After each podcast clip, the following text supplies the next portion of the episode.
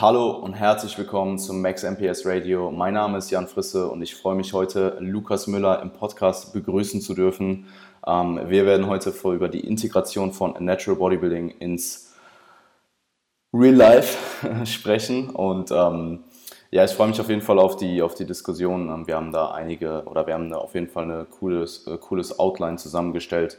Ähm, wird auf jeden Fall eine produktive Diskussion. Und ja, ähm, herzlich willkommen im Podcast. Vielen Dank, Jan. Vielen Dank, dass ich bei dir sein darf. Ja. Ähm, ich habe es gerade schon, ich habe es dir gerade schon gesagt. Äh, ich würde mich freuen, wenn du dich einmal ganz kurz vorstellen äh, magst, ähm, wer du bist, was du machst, für die Leute, die dich nicht kennen. Ja, ja ich mag das eigentlich auch nicht so, aber um einfach mal so einen groben ähm, Überblick zu, zu ähm, geben für die Leute, die mich noch nicht kennen. Ähm, ich bin ja jetzt im neunten Trainingsjahr, Übergang zum zehnten Trainingsjahr, also relativ früh begonnen, äh, bin jetzt 25 und habe mit, ähm, ähm, mit äh, 21 meinen ersten Wettkampf gemacht ähm, bei der GmbF. Dort dann praktisch äh, ja, gemerkt, okay, äh, das passt, ähm, ich, ich fühle mich wohl in dem Sport, ähm, ich möchte selber besser werden, ich möchte selber viel besser werden. Ich habe gemerkt, wie viel da noch möglich ist, was ich noch verbessern möchte und ähm, habe jetzt ja seit ein paar Jahren auch die Möglichkeit ergriffen, das Ganze auch an, an Klienten weiterzugeben und dementsprechend auch dort ähm, meine Erfahrung weiterzugeben und auch Erfahrungen mit den Klienten zu tätigen. Und ähm, das ist jetzt so aktuell der Stand. Ähm, Online-Coach, ähm, leidenschaftlicher Athlet und ähm, nebenher noch ein Studium fertig machen, aber das nur so als äh, Sicherheitsvariante, genau. Ähm, was, was studierst du? Äh, Biologie und Philosophie äh, auf Gymnasiallehramt, genau. Cool. Das ist mein aktuelles äh, Studienfach. Okay, und ähm, wir hatten schon im Vorhinein kurz ähm, darüber gesprochen. Willst du vielleicht einmal über deine kommende Wettkampfsaison ähm, sprechen und was du da geplant hast? Ja, gerne. Also ähm, ich habe 2016 ähm, nach dem Wettkampf äh, schon mir fest vorgenommen, okay, ähm, die nächste Aufbauphase wird lange. Da hatte ich die, die äh, Pro-Card gewonnen, habe mich aber noch null wie ein Pro gefühlt. Ich habe mir die Bilder angeschaut und habe eigentlich nur Schwächen gesehen, habe mir Pros angeschaut, habe gesehen, okay, da ist noch ein sehr weiter Weg bis dahin. Und ähm, dementsprechend ähm, habe ich mir angesetzt, mindestens vier Jahre aufzubauen. Ähm, da ist dann äh, eine Verletzung äh, leider dazwischen gekommen, eine ziemlich größere Verletzung im Lendenwirbelbereich, ähm, ja. bei einer Powerlifting-Vorbereitung praktisch. Und ähm, das hat mich dann ja schon ein ganzes Jahr rausgerissen. Dementsprechend äh, sind jetzt ähm, im Aufbau dann halt äh, anstatt vier Jahre fünf Jahre draus geworden. Und ich werde 2021 wieder starten. Ähm, bin noch nicht da, wo ich sein würde gerne, ne? weil der Unterkörper, der vorher schon Schwäche war, natürlich auch in der Zeit dadurch, dass Hip Hinges sehr schwer erst möglich waren und auch ähm, ähm, Belastung von oben auf die Wirbelsäule sehr, sehr äh, spät möglich waren, ähm, bin ich noch nicht da, wo ich gerne sein würde, auch aus ähm, Symmetrieaspekt. Aber das, man hat nie den perfekten Moment, von daher 221 Klar. und würde da gerne äh, bei der DFAC Grand Prix äh, starten ähm, als Hauptwettkampf. Was dann dazu kommt, ähm, wird noch besprochen, wird noch äh, festgelegt. Äh, wie das mit der aktuellen Situation aussieht, wird auch noch ähm, ja, dann reaktiv angepasst. Aber das ist so aktuell Stand der Dinge und das, was geplant ist. Ja, ich finde es halt interessant, dass du halt noch äh, DFAC Pro bist. Ähm, damals mit der, mit der GmbF die äh, DFAC Pro Card bekommen hast. Und ähm, ja, jetzt einfach auch die Möglichkeit hast, dann zum Beispiel bei dem Grand Prix in den UK zu starten. Ähm, wie es dann mit der UK DFB aussieht, muss man dann noch schauen bezüglich der Qualifikation als Deutscher. Aber ja, ich bin da guter Dinge. Also, wenn du die brauchst, dann holst du dir die halt, also ganz ehrlich. Ähm, nee. Ähm, mal eine Frage, die sich jetzt gerade so ergeben hat, wo du ähm, nochmal ähm, noch erzählt hast ähm, in Bezug auf deine Verletzung und im Powerlifting. Hast du weiterhin Powerlifting-Ambitionen? Und also ich weiß nicht, ich ähm, kenne dich nicht so gut, dass ich sagen kann, welcher Sport dir theoretisch wichtiger ist. Ähm, und mich würde einfach mal interessieren nach der Verletzung und nach dem, ich sag mal schon Schock auch ziemlich sicher, ähm, dass es dich halt doch ziemlich rausgerissen hat damals. Es war ja schon eine äh, schwerwiegende Verletzung.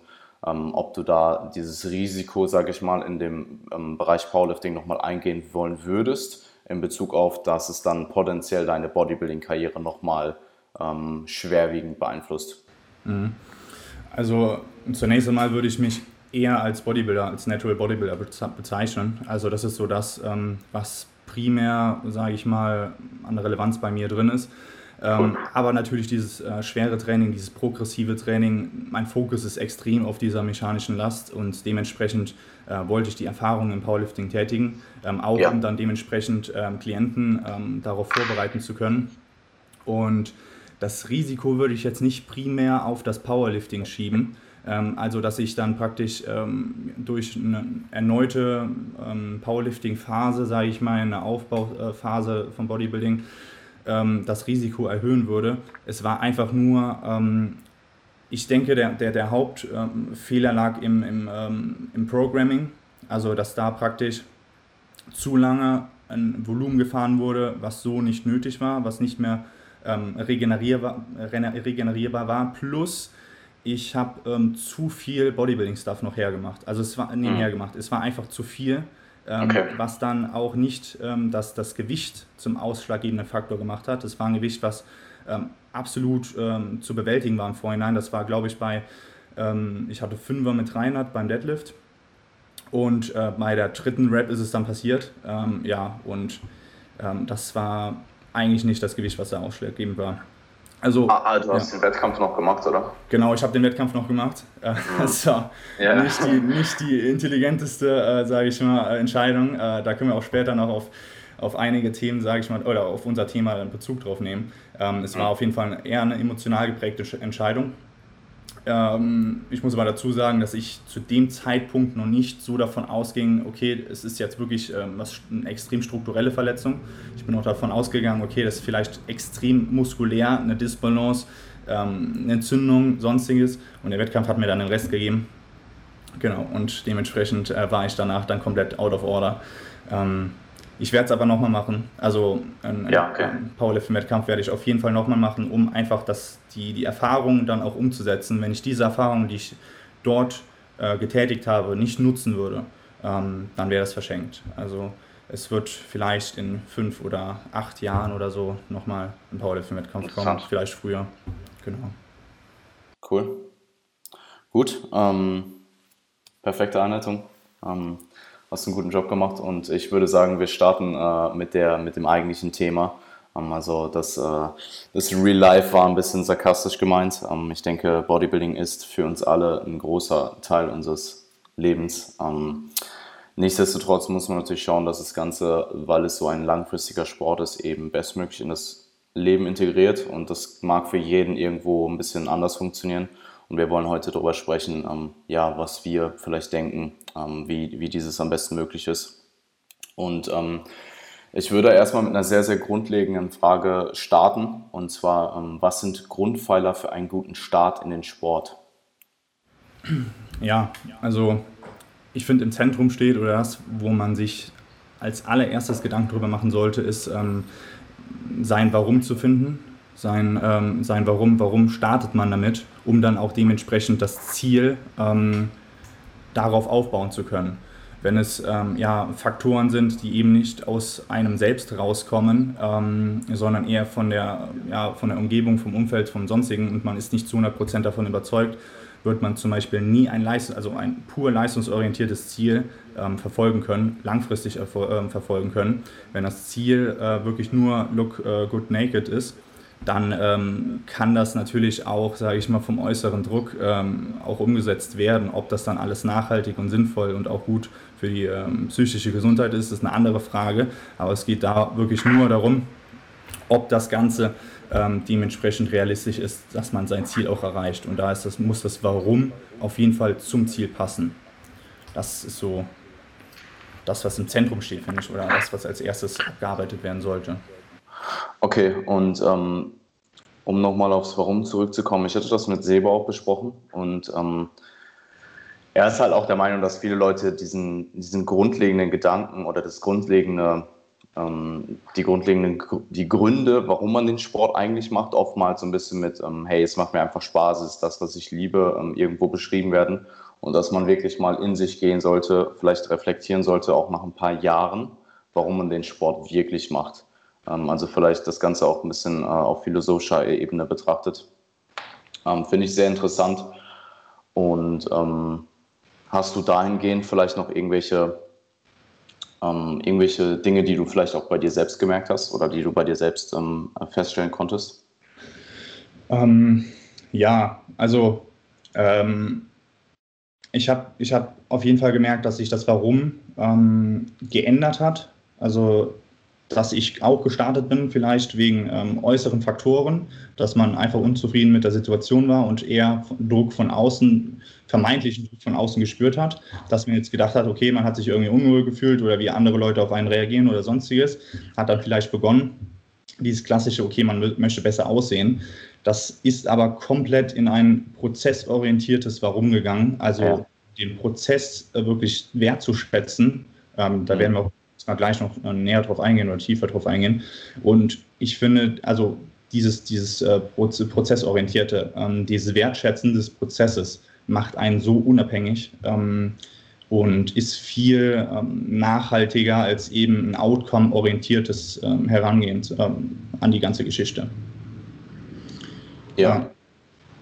ja. Ähm, ich, ich denke, dass viele Leute erstmal in den Sport starten, einfach um besser auszusehen, vielleicht auch irgendwo ähm, ein Selbstwertproblem haben oder sich einfach sehr, sehr unwohl fühlen. Ähm, und dass viele Leute, die dann eben den Sport für sich entdecken, also wirklich den Sport Natural Bodybuilding und nicht nur, hey, ich gehe ein bisschen pumpen, ähm, dass diese dann halt auch schnell in diesen Punkt kommen, wo der Sport ihnen halt wirklich auch einfach Erfüllung im Leben gibt. Also ich finde, ähm, ich finde, ähm, Natural Bodybuilding ist für mich halt eins der größten Pfeiler irgendwo im Leben.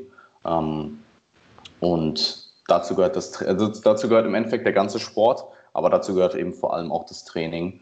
Und ich denke, da äh, gehen wir später noch drauf ein, was das Training auch für einen Übertrag auf das restliche Leben hat. Ähm, und ich glaube, wenig Leute kommen in den Sport und wollen wirklich den Sport machen. Also ja. ähm, ähm, die meisten finden dann halt irgendwann oder merken vielleicht, hey, mir macht das Ganze so viel Spaß, ich würde es vielleicht gerne auf einem kompetitiven Level machen und ähm, entdecken dann vielleicht auch erstmal Natural Bodybuilding. Also jetzt mittlerweile ist es vielleicht nochmal was anderes in der heutigen Welt. Ähm, vor zehn Jahren sah das noch ganz anders aus. Ähm, da war Natural Bodybuilding halt noch eine sehr, sehr kleine Nische. Es ist immer noch, aber es wird halt größer, es ist populärer geworden. Ähm, und ich glaube, so die allgemeine, äh, also die ganz normale Gen Pop, viele wissen gar nicht, dass Natural Bodybuilding überhaupt wirklich existiert. Mhm. Und dann ist es halt immer nur dieser, dieser typische, ähm, dieses, diese typische Vorstellung, alle sind enhanced und alle sind irgendwie drauf, ähm, was auch vollkommen okay ist. Also an der Stelle gar kein, äh, ich wollte hier, ich will hier keine Diskussion äh, ähm, lostreten. Also ich bin ein großer Fan auch von Enhanced Bodybuilding. Ähm, ist halt für mich äh, nicht der Weg, aber ähm, dass es dann auch eben diesen Weg gibt, ein, ein Bodybuilding, ich sag mal, auch ein, um, um, ohne diesen ähm, ohne diesen externen Stimulus noch auszuführen, ähm, dass es den gibt, ist meistens so ein Prozess, den viele dann erstmal entdecken. Und dann kommt eben in Frage, hey, was, was wäre ein potenzielles Ziel, was kann man machen, was kann man für Wettkämpfe angehen. Und ähm, um ein bisschen auf Zieldefinierung einzugehen, wenn man jetzt vielleicht ein paar Jahre am Ball ist und ähm, sich in den Kopf setzt, eine, eine Wettkampfsaison zu bestreiten, ähm, was würdest du da, an, an, wie würdest du das angehen mit jemandem, der jetzt vielleicht zu dir kommt und sagt, hey, ähm, Lukas, ich will in drei Jahren starten oder sowas. Mhm. Ähm, wo würdest du da, wie würdest du die Zieldefinierung angehen? Ja, ja also, also, das Wichtigste, das Wichtigste ist natürlich erstmal den, den Ist-Zustand zu evaluieren, ähm, ähm, zu, schauen, zu schauen, okay, wie ist die aktuelle Lage, Lage körperlich, körperlich, und wie ist die aktuelle Lage ähm, ähm seitens ähm, ja, ja, Herangehensweise des Athleten, fortgeschritten, also wie, wie fortgeschritten ist der und ist das, ist das Ganze realistisch? Also erstmal zu schauen, okay, wie, ist, wie realistisch ist dieser Zeitrahmen überhaupt, um dann, um dann dementsprechend ähm, ja, auch, ja, den, auch den Zeitrahmen sinnvoll setzen zu können, ähm, ähm, richtig, richtig ansetzen, zu können. Und, und ähm, wenn, wenn der, der Athlet muss nicht ähm, ähm extrem fortgeschritten sein, körperlich, körperlich, wenn, wenn er ähm, rein, rein psychisch schon, schon so ready ist, dass ich ihm eine Wettkampf ähm, Prep, Prep zutraue, dann, dann würde ich, würde ich ihn viel, viel früher, früher da reinschicken, um dann, um dann dementsprechend früh Erfahrungen sammeln zu können, früh ihm ja, ja ähm, ihn, äh, fühlen, fühlen, zu lassen, ob er das Ganze auch ähm, nochmal noch machen möchte, tiefer machen möchte. Ja, und, ähm, ähm, genau, genau, das ist, das ganz, ist ganz, ganz wichtig, dass man da dann dementsprechend auch diesen Freiraum lässt. Ähm, ähm, und, und, natürlich diesen Rahmen steckt, aber auch diesen Freiraum lässt. Eine, eine ja. zu tätigen, ja. Ähm, ich finde es super interessant, dass du ähm, auch das angesprochen hast, ob es überhaupt etwas für jemanden ist. Es ist doch ein sehr, sehr spezieller Sport und ähm, ich glaube auch, dass die erste Saison vor allem retroperspektiv dann doch für viele auch einfach als Erfahrung sammeln abgestempelt wird. Ähm, also es war für mich nicht anders. Ich habe im Vorhinein eigentlich, also ich war nie so, dass ich gesagt habe, ich will die und die Platzierung. Es wurde dann halt im Laufe der Prep doch etwas mehr, ähm, als ich mir vielleicht im Vorhinein äh, zugestanden hätte. Aber im Nachhinein muss ich aber sagen, dass ähm, ich vor allem eben die Erfahrung äh, dieser ersten Wettkampfsaison sehr, sehr stark schätze und auch für mich entdeckt zu haben, dass der Sport etwas für mich ist, was ich langfristig machen möchte und wo ich ähm, andere Menschen hin begleiten möchte. Und ich ähm, denke, dass auch viele Leute dann vielleicht nach dem ersten Mal sagen, hey, ähm, war vielleicht cool, aber kann ich mir nicht vorstellen, jetzt alle zwei, drei, vier, fünf Jahre zu machen. Das ist auch vollkommen okay. Ähm, ich glaube, die, oder eigentlich niemand weiß wirklich, worauf man sich einlässt, wenn man es nicht schon mal gemacht hat. Ähm, und ja, ich, ich finde es ich sehr interessant, dass du ähm, auch angesprochen hast, dass sowohl die physische Komponente, also wo steht derjenige vielleicht mit seiner Physik, natürlich wichtig ist, ähm, weil du brauchst einfach ein gewisses Maß an, an Grundmuskulatur. Ähm, aber dass vor allem eben auch die, der, der mentale Aspekt eine Rolle spielt. Also ähm, ich habe gerade schon angesprochen, die wenigsten oder eigentlich niemand weiß, worauf man sich wirklich einlässt. Und ähm, jemanden da einfach reinzuschicken, der keine Ahnung hat, worauf er sich einlässt, ist dann doch auch ziemlich fahrlässig. Ähm, also dann vor allem im Vorhinein auch ähm, zu aufzuklären, was passieren wird oder was passieren kann, was sehr wahrscheinlich passieren wird, bis zu welchem Ausmaß ist dann wieder sehr individuell, ähm, ist auch als, ähm, ist als Coach extrem wichtig und da im Vorhinein eben ähm, dieses Gespräch zu führen, ähm, damit auch der Athlet weiß, worauf er sich einlässt und worauf sich vielleicht auch das Umfeld des Athleten einlassen muss und was vielleicht auch dann irgendwo diskutiert werden sollte, diskutiert werden sollte. Ähm, ich finde es interessant, dass du jetzt noch gar nicht angesprochen hast in Bezug auf Zieldefinierung, ähm, was vielleicht ein extrinsisches, Ziel sein könnte. Ähm, ich denke, dass es da auch einfach super wichtig ist, jemanden realistisch aufzuzeigen, was möglich ist. Also niemanden, also wenn jetzt jemand zu mir kommt und sagt, er will eine Pro-Card und derjenige ist kein Pro-Kaliber, dann musst du dem das sagen ähm, weil sonst geht derjenige da rein, hat die ganze Zeit dieses, diesen Hintergedanken, dieses große Ziel im Auge und bekommt sie einfach nicht und verliert dann vielleicht den gesamten Spaß am Sport. Und gerade in dem Thema, äh, was wir heute besprechen, in Bezug auf ähm, Langfristigkeit und Integration von Natural Bodybuilding, ähm, ist es umso wichtiger, dass, ähm, dass man den Spaß am Sport nicht durch sowas verliert. Ähm, dass man vielleicht auch eben den Prozess ähm, mehr wertschätzt und da eben der Fokus drauf liegen sollte, was du auch schon angesprochen hast. Ähm, ich denke trotzdem, dass irgendwo ein kompetitives Ziel sein, nicht unbedingt muss, aber ähm, da sein sollte, einfach um auch ein bisschen Feuer zu erwecken. Es muss halt ein realistisches Ziel sein. Also ähm, ich, ich denke, man kann sich durchaus hohe, hohe Ziele stecken, aber sie müssen halt trotzdem irgendwo realistisch bleiben. Ähm, und da muss man dann auch ganz klar schauen, hey, was gibt meine eigene äh, Genetik her, wie lange trainiere ich, ähm, und wer kommt sonst auf den Wettkampf? Also sich vielleicht dann auch wirklich mal Bilder anzuschauen von vergangenen Wettkämpfen. Ähm, ich meine, du kannst nie wissen, wer kommt, aber ähm, du kannst dir zumindest anschauen, was so in der Vergangenheit passiert ist. Und ähm, ja, ich, ich denke, das ähm, umfasst es ganz gut. Ja, da, da kommen sehr, sehr, sehr viele Punkte zusammen, die man als Coach berücksichtigen muss. Und die sind hauptsächlich ähm, erfahrungsbedingt ähm, empathisch und ja auf der Seite emotionale Intelligenz, den Klienten richtig einschätzen zu können. Ja. Und deswegen ist es auch nochmal viel wichtiger, dass man eben eine Zusammenarbeit früh genug anfängt, damit man ja. überhaupt erst den Klienten kennenlernt. Ich meine, man kriegt so mit der, mit der Zeit, das, das merkst du ja auch, ähm, so, so, ein gewisses Gefühl, äh, wenn du eine Person im Gym siehst, die ist zum Beispiel körperlich extrem fortgeschritten ähm, in Bezug auf ähm, ja, Hypertrophie, Progression, Herangehensweise auch im Training. Aber trotzdem ist da irgendwas, was eben ähm, einen so ein bisschen, ähm, sage ich mal, vorsichtig stimmen lässt, dass ähm, die Person eben so eine Wettkampfprep nicht bis auf unter 6% Körperfett vielleicht so gut durchstehen könnte.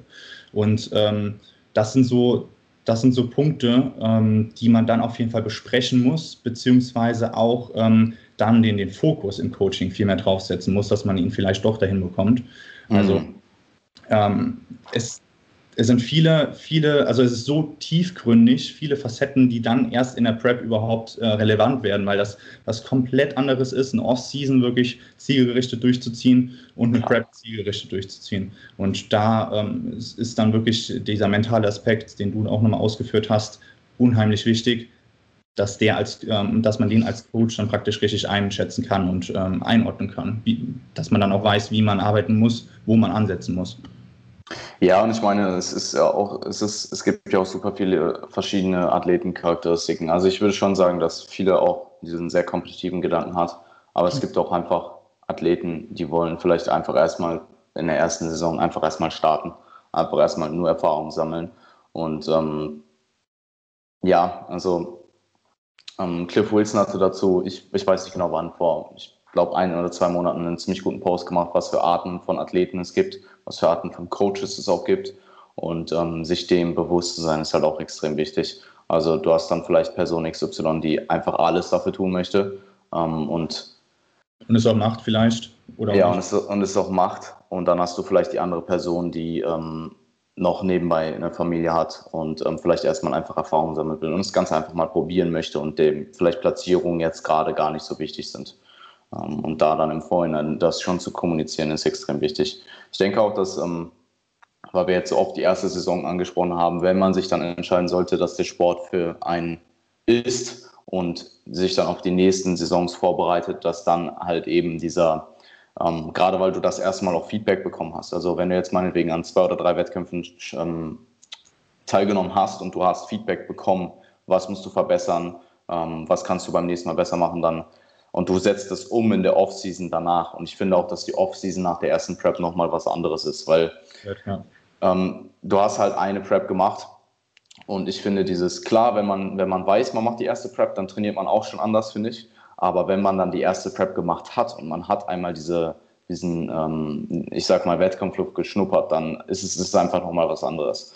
Und ähm, Valentin hat auch zu mir gesagt, dass äh, die Offseason nach der, also ich soll mich auf die Offseason meines Lebens einstellen ähm, und ich glaube eben, dass das in Kombination mit dem Feedback, dass du halt diese Erfahrung hast, dich dann beim zweiten Mal auch deutlich kompetitiver macht, jetzt mal deine Genetik außen vor gelassen. Ähm, wenn das Feedback dich bestätigt, wenn ich glaube, wenn dich das bestätigt, dass du ähm, weißt, du bist in, dieser, in diesem Sport richtig, das hat so gepasst, du weißt, was noch möglich ist, äh, du hast deine, deine Fehler gesehen, ähm, dann ist das nochmal ein, ich glaube, das ist dieser, dieses Selbstvertrauen, was man dann nochmal bekommt und dieser Buy-in, dass man weiß, okay, das passt, ich äh, kann da noch tiefer reingehen. Klar, klar. Ähm, also ich meine, wir, wir ähm, Genetik spielt in dem Sport eine Riesenrolle. Absolut. Und ich glaube auch, dass man mit einer durchschnittlichen Genetik auch sehr weit kommen kann. Vorausgesetzt eben die, die Arbeit und die Zeit wird rein investiert klar, wenn du jetzt nach dem ersten, nach dem ersten Wettkampf das Feedback, also es gibt halt, äh, das, ich meine, so viele Leute, die, die es gibt, die wirklich außerordentlich gut genetisch gestellt haben, gibt es eben auch vice versa die Personen, die vielleicht sehr, sehr, sehr tief sind. Und ähm, dann muss man sich halt einfach überlegen um, und halt auch eben realistisch bleiben, ob es, ähm, ob man dort bleiben möchte oder ob es nicht vielleicht was gibt, wo man talentierter ist. Ähm, mhm. Aber auch selbst wenn man dabei bleibt, finde ich es trotzdem super cool, weil im Endeffekt ist es eh immer der Vergleich mit dir selbst. Und wenn du dich selbst immer weiter übertriffst, dann kannst du trotzdem sehr, sehr viele positive Aspekte aus dem Sport bekommen, bekommst aber vielleicht nicht diese, ähm, diese, diese externe Bestätigung durch äh, gute Platzierungen. Und wenn das cool für dich ist, dann ist es auch voll, also dann, hey. Absolut, absolut. Also ich finde den extrem wichtig, den Punkt, den du äh, angesprochen hast. Ähm, das ist so also das ist wirklich die Differenzierung zwischen ähm, passt der Wettkampfsport für mich oder passt der, der Kampf einfach nur gegen mich selber. Äh, ja. Der Kampf gegen mich selber, der ist immer da oder äh, gegen einen selber, der ist immer da und der wird einen auch nur zu guten Platzierungen hinführen. Aber ähm, der ist natürlich in diesem Rahmen der Genetik, ganz klar. Ähm, die die äh, Genetik kann ähm, nicht outperformed werden, aber die Arbeit von anderen kann outperformed werden, die vielleicht ja. eine bessere Genetik haben, Bezug auf eine, einen optischen Vergleich im Wettkampf nachher. Ähm, wenn aber die Genetik so limitierend ist, behält man trotzdem alle Vorteile, die dieser Sport mit sich bringt. Ja. Ähm, nur, wie du gesagt hast, sollte man dann darüber nachdenken, ob eben dieser Vergleich, dieser optische Vergleich, ähm, auf, auf der Bühne dann vielleicht das Richtige ist, weil eben dort diese ganzen Aspekte, diese Tiefe des Sports überhaupt nicht berücksichtigt werden kann. Also die Bühnenpräsenz oder die, die Präsentation auf der Bühne ist eigentlich, das finde ich immer ganz, so ganz interessant, wenn man dann auf der, auf der GmbF im, im Publikum sitzt und man sieht die ganzen Familienmitglieder, die dann ähm, zum ersten Mal auf einmal äh, so äh, rippte äh, Leute in den, in den Trunks äh, auf der Bühne sehen und denken, okay, das ist jetzt Bodybuilding, aber es ist noch nicht mal 0,1 Prozent von Bodybuilding. Und wenn du nicht das bekommst, ähm, weil vielleicht dieser genetische Faktor nicht auf deiner, auf deiner Seite ist, dann behältst du trotzdem alle Vorteile, ja. Die dieser Sport mit sich bringt. Und ähm, das ist auch so das, was ich am Natural Bodybuilding schätze. Ich lerne immer mehr Leute kennen, die eben das differenzieren können. Also, oder ich merke es bei mir selber auch, dass ich auf jeden Fall differenzieren kann. Ich schaue mir die Leute an, nicht nur wie fortgeschritten sie sind optisch, sondern auch, ähm, was sie dafür tun. Und ich muss sagen, dass ich da ähm, das mehr, wert, mehr, mehr wertschätze, wenn ich sehe, dass jemand mit einer limitierenden Genetik äh, sich mehr den Arsch aufreißt, als jemand, der äh, eine, eine ähm, echt brutale Genetik hat, aber eben das nicht komplett ausschöpft. Und ähm, ja das habe ich bisher ähm, so vielleicht, ja, also im Natural Bodybuilding, in dem wirklich tiefen Kern des Natural Bodybuildings sind diese Leute, die das wertschätzen können und differenzieren können. Das finde ich auch ein mega positiver Punkt. Ja, und ähm, also klar kann man das nicht verallgemeinern, aber oft sind auch die Leute, die genetisch wirklich top-notch aufgestellt sind, nicht die, die die Arbeit reinstecken, die vielleicht jemand reinsteckt, der genetisch nicht so gut aufgestellt ist. Ja. Was nicht immer so sein muss, weil die Elite sind dann halt, ist dann halt die Kombination aus beiden. Ähm, aber ich äh, stimme dir da absolut zu. Und ähm, ja, ähm, auch was du gesagt hast mit den Familienmitgliedern, das ist nicht Bodybuilding, das ist, wie, wie du schon gesagt hast, also im Endeffekt eine, eine Contest Prep dauert, sage ich mal, also für, für einen männlichen Bodybuilder in der Regel sechs plus Monate. Also wenn du wirklich lean, lean kommen willst und ähm, du stehst halt im Verhältnis vielleicht, also wenn du einen Wettkampf machst, ich weiß nicht, wie lange stand ich bei der der Bühne, vielleicht 15 Minuten. Ähm, und das ist natürlich rein zeitlich im Verhältnis sehr, sehr wenig. Ähm, deswegen würde ich, wenn wir jetzt auch nochmal für die, ähm, für die erste und die, weiteren Saisons ähm, oder weil wir es gerade angesprochen haben, würde ich auch tendenziell dazu tendieren, in der ersten Saison mehr zu machen und vielleicht dann, wie du jetzt in der zweiten Saison, halt wirklich nochmal gezielter Wettkämpfe anzugehen wohingehend ich jetzt vielleicht in meiner ersten Saison erstmal einfach, ja, nicht alles mitgemacht habe, was es gab, aber schon sehr, sehr viel, einfach um viel Erfahrung zu sammeln. Ähm, war auch eben international am Start. Ähm, ich glaube, das ist auch so eine Sache, die viele äh, Deutsche gar nicht oder viele im deutschsprachigen Raum nicht so auf dem Schirm haben, dass ähm, Natural Bodybuilding vor allem auch in, den, äh, in Großbritannien sehr, sehr, sehr, sehr gut ist. Mhm. Ähm, und dass es da durchaus auch Möglichkeiten gibt, neben der ANBF und der GmbF und meinetwegen auch der WMBF ähm, zu starten. Klar ist es dann auch immer wieder mit einem Mehrkostenfaktor verbunden, aber ich finde, ähm, wenn man, also ich finde, in der Prep sollte es in der Regel nicht an, an Kosten äh, scheitern, ähm, weil eine Prep ist eh schon so teuer und du machst es halt nur alle paar Jahre und ähm, dann kann man sich irgendwann mal den Flug nach in die UK gönnen. Und ja, ähm, ich denke, um jetzt mal auf die, die Langfristigkeit zurückzukommen im Sport, was viele Leute vielleicht gar nicht so auf dem Schirm haben, ist das in der Regel die Vorbereitung von Mal zu Mal. Vorausgesetzt, die erste Vorbereitung war so, dass du wirklich, ähm, wirklich lean warst am Ende. Ähm, also nicht mehr hättest leaner kommen können oder zumindest in die Nähe gekommen bist, dass die Vorbereitung in den nächsten Malen in der Regel leichter werden, weil du die Erfahrung von der ersten Prep mitnimmst. Ähm, und ich glaube, das ist maßgeblich für die Zukunft in der, oder für die Zukunft für dich selbst im Sport wichtig, weil ich glaube, viele Leute, ähm, vor allem wenn man vielleicht die Prep nicht so ähm, mit, mit heutigen äh, Methodiken angegangen ist, ähm, vielleicht noch vor ein paar Jahren, dass äh, gerade die erste Prep halt sehr, sehr invasiv ist, sehr, sehr hart ist. Ähm, und, äh, eine Prep bleibt immer hart, also das ist ganz klar, aber in der Regel wird sie halt von Mal zu Mal ein bisschen leichter. Ähm, oder du, du hast einfach, du, sie wird vielleicht nicht leichter, aber du wirst besser. Ähm, ich glaube, das umschreibt es besser. Du hast eben die Erfahrung von der ersten Prep. Ähm, du kennst dich vielleicht nochmal besser. Du kannst ähm, mitnehmen, was hat beim ersten Mal gut funktioniert, was hat nicht so gut funktioniert. Ähm, und kannst aus deinen Fehlern lernen. Und ich glaube, das ist vor allem für die, für die Langfristigkeit in einem Sport auch wichtig, weil ähm, jemand, der vielleicht dann drei, vier, fünf Preps hinter sich hat und dann vielleicht eine Familie hat, kann damit besser umgehen als der äh, 16-Jährige, der gerade seine erste Prep gemacht hat und komplett draufgegangen ist dabei. Ähm, also ja, ich, ich, ich denke, das schließt das Thema ähm, Grundpfeiler für den, für den Sport äh, schon ganz gut ab. Ich bin auch gespannt, wie lange wir brauchen, weil ähm, in der Regel tendieren, äh, tendiert der Podcast dazu, ähm, sehr, sehr lang zu werden. Und das war schon ziemlich viel, was wir uns hier im Vorhinein vorgenommen haben. Also ähm, würde ich direkt mal weitermachen. Ähm, wenn man sich dann für den Sport entschieden hat und ähm, man starten möchte, man sich sicher ist, dann würde mich interessieren, wie würdest du an dieses, wie würdest du in die Richtung ähm, dieses Zieles kommen oder was, was, was brauchst du auf dem Weg dahin? Ähm, mhm. Wie erreicht man dieses von dir gesetzte Ziel? Mhm. Also ähm, somit das Wichtigste ist, dass man ähm, sich meiner Meinung nach erstmal ähm, mit zwei Dingen beschäftigt. Ähm, und zwar das Wissen auf der einen Seite, ähm, dass man sich Wissen aneignet, um seine Energie, die man zur Verfügung stellt, ebenso effizient wie möglich zu nutzen, weil diese Energie ist eine Ressource und ähm, es macht einfach nur absolut Sinn, aus dieser Ressource das Maximum rauszuholen. Und der zweite Punkt ist dann, der das Ganze dann auch überhaupt erst ermöglicht oder sinnvoll macht, ist die Umsetzung. Ähm, wie setze ich das Ganze um? Wie programmiere ich mich vielleicht auch um, ähm, dazu auch nochmal gleich mehr.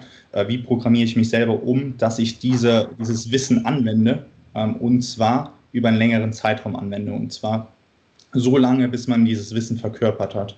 Das ist so für mich das, das Zentrale, dass man das Wissen nicht nur anwendet, sondern nachher verkörpert, dass man ähm, ja, zu einem Natural Bodybuilder wird, der eben das Ganze so effizient wie möglich ähm, umsetzt.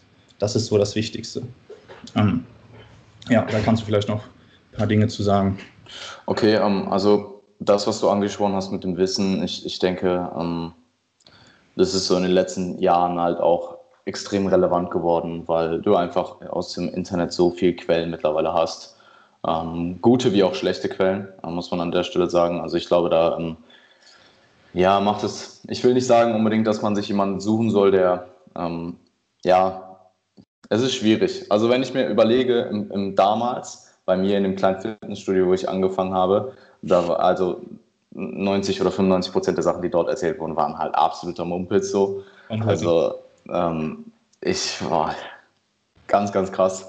Ähm, aber das waren halt damals die Leute, die da halt einfach ähm, kompetent gewirkt haben, ob sie jetzt big waren oder einfach ähm, eine Autorität hatten, eine bestimmte.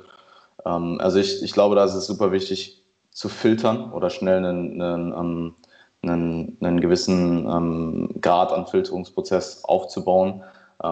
Gute Personen finden ist halt immer so eine Sache, weil einer, einerseits würde ich dir schon empfehlen, wenn du jetzt Leute hast, wo du weißt, die sind quote unquote, arbeiten quote unquote evidence-based, du bekommst von denen in der Regel gute Informationen gestellt, dann ist das gerade für jemanden, der noch nicht lange im Sport ist, der vielleicht nicht weiß, wie er gute, gute von schlechten Quellen ähm, differenzieren kann, der vielleicht nicht, ähm, nicht äh, ähm, mit, mit, der sich noch nie mit Research auseinandergesetzt hat. Ähm, es kann es schon durchaus Vorteile haben, sich Personen zu finden. Man muss halt nur schauen, dass man nicht in diesen Guru-Rism, glaube ich, nennt man das, Guru-Rism verfällt. Ähm, also sich vielleicht eine Handvoll gute Leute zusammensucht. Ähm, ja, ich, was sagst du dazu? Wie, wie kann man das als jemand, der wirklich keine Ahnung hat, vielleicht auch im Dunning-Krüger gerade ganz oben ist, wie, wie denkst du, kann man das, ähm, wie kann man das ähm, in, dem, in dem Zeitpunkt seiner Karriere gut differenzieren? Also ich habe mir da noch nie so, so krass Gedanken zu gemacht, weil man hat diesen Prozess halt irgendwie selber durchgemacht und man ist jetzt an einem Punkt, wo man es kann. Aber ich wüsste gar nicht, wie man so effizient wie möglich hinkommen könnte. Also ich glaube, es ist einfach ein Prozess, der eine ja. Weile dauert. Ich glaube, ja, wie du schon sagst, das, ist, ähm, das muss von ihm selber kommen, ähm, weil sonst, also der, der Punkt, ähm, wo er realisiert, er ist an, diesem, an dem Peak ähm, der, der Selbstüberheblichkeit oder dass er, dass er denkt, er würde schon alles wissen oder folgt den falschen Quellen. Äh, sobald er diesen Punkt verlässt, ähm, das ist der erste Schritt, ähm, dass er dann halt in die richtige Richtung geht und dann vielleicht auch über ja, sich diesen Filter, den du beschrieben hast, aneignet über ähm, Konsens geht. Ähm, was sagen mehrere Personen in einem Bereich, vergleichen, ähm, ja. rational vergleichen. Ich bin sehr froh, dass ähm, diese Science-Based-Szene einfach immer größer wird. Ich hoffe, dass es nicht nur ist, äh, weil ich in dieser Blase drin bin, ähm, sondern dass es wirklich wächst und davon gehe ich eigentlich aus. Äh, wenn ich mir überlege, dass man früher wirklich die einzigen äh, Medien hatte, die ja wirklich super zugänglich waren, irgendwelche Magazine waren, die einfach ähm, überhaupt nichts mit der Realität zu tun hatten. Und da bin ich wirklich dankbar, dass jetzt wirklich ähm, dieser Zugang so viel mehr da ist und auch ähm, die Szene der Wissenschaftler immer mehr darüber gehen, dass sie auch über Social Media ähm, ähm, Sachen publizieren. Und ja, ähm, das ist einfach ein mega Geschenk. Also allein, wenn man jetzt mal nur dieses Tool Social Media nimmt, ähm, es wird immer wieder als ähm, ja eher Fluch als Segen äh, beschrieben und von Digital Detox geredet oder sonstiges. Man hat die Möglichkeit, es als Tool zu nutzen, sich das Ganze so zu bauen, dass man wirklich sich nur mit den Dingen beschäftigt, die einen weiterbringen. Es ist brutal. Das ist so ein Geschenk, sich sein Umfeld dort selber zu bauen. Das, ja, voll. Ich überlege, früher habe ich gestartet, ich war in einem kleinen Dorf und da gab es nur ähm, Alkohol trinken, ähm, Kirmes, was auch immer. Ähm, da rauszukommen hat so viel länger gedauert, als sich auf Instagram direkt mit den richtigen Sachen zu beschäftigen oder direkt äh, dann darüber in die, in die Paper-Szene zu kommen oder sonstiges. Ähm, das ist wirklich ein, ein, mega Geschenk, der aktuell da ist, äh, das aktuell da ist und das sollte man auf jeden Fall nutzen, wenn man jetzt ein junger ähm, Athlet ist, ähm, der sich weiterbilden möchte, dass man sich dort das Ganze selektiert aufbaut und zielgerichtet aufbaut und dann dementsprechend Sachen konsumiert, die ähm, einen weiterbringen. Aber da natürlich ganz, ganz wichtig, dass man das auch immer wieder reflektiert an gewissen Punkten, dass man nicht alles zu sehr in eine Richtung aufbaut, sondern auch andere Blickwinkel äh, zulässt und auch andere Bereiche zulässt. Ähm, die, die, aber nur unter der Prämisse, dass diese Bereiche ähm, einen in den, im eigenen Bereich, wo man wirklich zur Spitze kommen möchte oder zur persönlichen individuellen Spitze kommen möchte, dass die einen da drin bereichern. Also ähm, dass man eben nicht in seiner, in seiner, Schiene, in seiner Schiene festfährt, sage ich mal. Ja, voll. Ähm, ich finde es super interessant, dass du die Social Media äh, Geschichte angesprochen hast, ähm, weil es wird, wie, wie du gesagt hast, sehr, sehr oft das Negative gesehen. Und ähm, was ich mich halt immer frage ist, oder was ich mir halt immer denke, ist zum einen, du kannst Social Media jetzt gerade, zumindest im heutigen Zeitalter, eh nicht mehr eliminieren. So, es ist halt jetzt einfach da. Also probier doch einfach das Beste rauszumachen. Und äh, wie du gesagt hast, du kannst halt dann jedem äh, Influencer XY folgen und siehst die ganze Zeit halt irgendwelche Spam-Marketing-Geschichten. Ähm, oder du folgst halt den richtigen Leuten, die probieren wirklich ähm, auch, auch ähm, was zu vermitteln auf der Plattform. Und ich bin auch sehr, sehr froh, dass, wie du schon gesagt hast, viele Researcher mittlerweile auch in die äh, Schiene gehen, weil das Ding ist, viel von der Arbeit ähm, wird meistens, kommt einfach meistens gar nicht an die Öffentlichkeit ran. Und solche ähm, Dinge wie zum Beispiel Instagram, ähm, dass dann dort vielleicht ähm, Dinge entweder gepostet werden oder vielleicht auch in einem, in einem, kleineren Rahmen erklärt werden für jemanden, der jetzt nicht einfach mal eben ein Paper liest, ähm, ist super, super wertvoll. Und äh, ich bin froh, dass da einige Leute, die vielleicht noch ein bisschen äh, konservativer unterwegs waren, mittlerweile auch auf Instagram haben.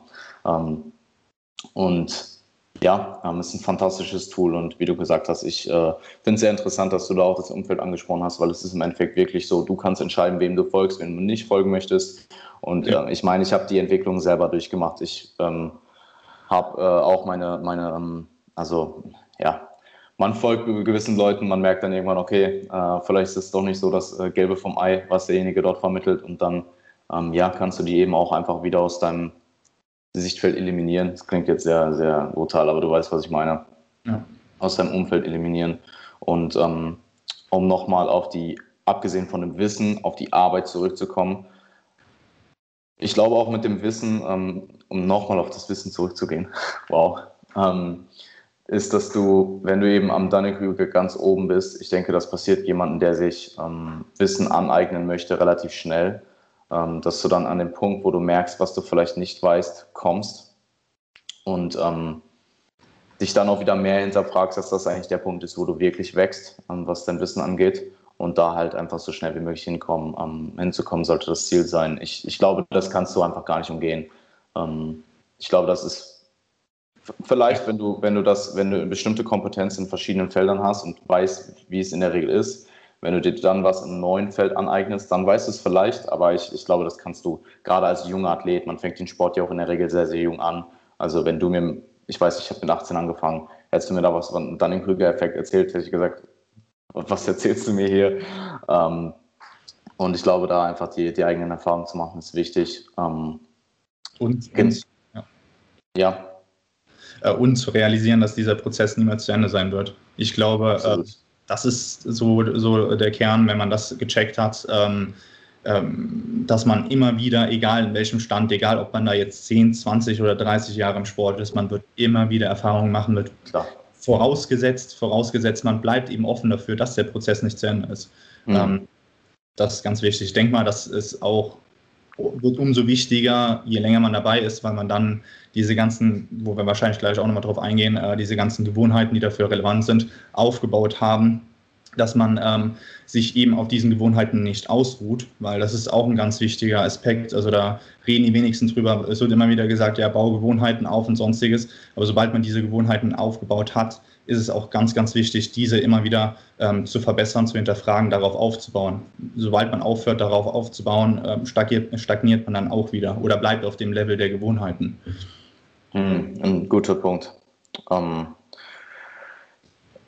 ja, ich, ich glaube halt gerade am Anfang ist dieser, dieser Effekt, dass man sehr, sehr viel Neues lernt, ähm, wichtig. Ähm, dass man vielleicht erstmal, ich, ich weiß nicht, es ist auch sehr unterschiedlich, in was für einem Umfeld du quasi anfängst zu trainieren. Also bei uns wirklich damals in, in dem kleinen Fitnessstudio, wo ich war, es war halt wirklich all over the place. Also wenn du jetzt vielleicht heutzutage irgendwie in eine große Kette kommst, ähm, ich will nicht sagen, dass da vielleicht das Allgemeinwissen ist da vielleicht sehr ähnlich, aber da ist es, ähm, da ist es wahrscheinlicher, dass du irgendjemanden findest, der kompetenter ist, ja. ähm, der dir vielleicht mehr helfen kann als damals bei mir im kleinen Gym.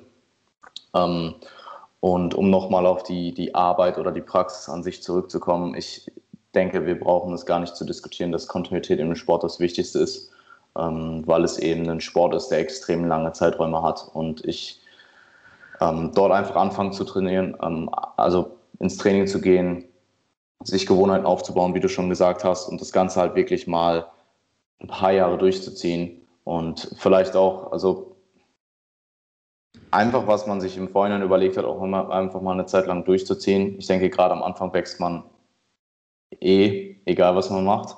Mhm. Ähm, aber spätestens, wenn man sich dann mal ein bisschen mehr Gedanken vielleicht ums Programming gemacht hat, das dann auch daran auch festzuhalten und das mal eine Zeit lang zu machen, ist extrem wichtig. Ähm, Gerade auch vielleicht die ersten paar Jahre nicht so viel zu diäten. Gar nicht zu diäten will ich gar nicht sagen. Also das ist so kontextabhängig, aber ähm, vor allem eben auch Zeit im Kalorienüberschuss zu verbringen, zu wachsen, schwerer zu werden. Ähm, wie gesagt, es ist auch sehr kontextabhängig. Wenn du jetzt natürlich von einem Kontext kommst, wo du eher übergewichtig warst, ist wieder was anderes.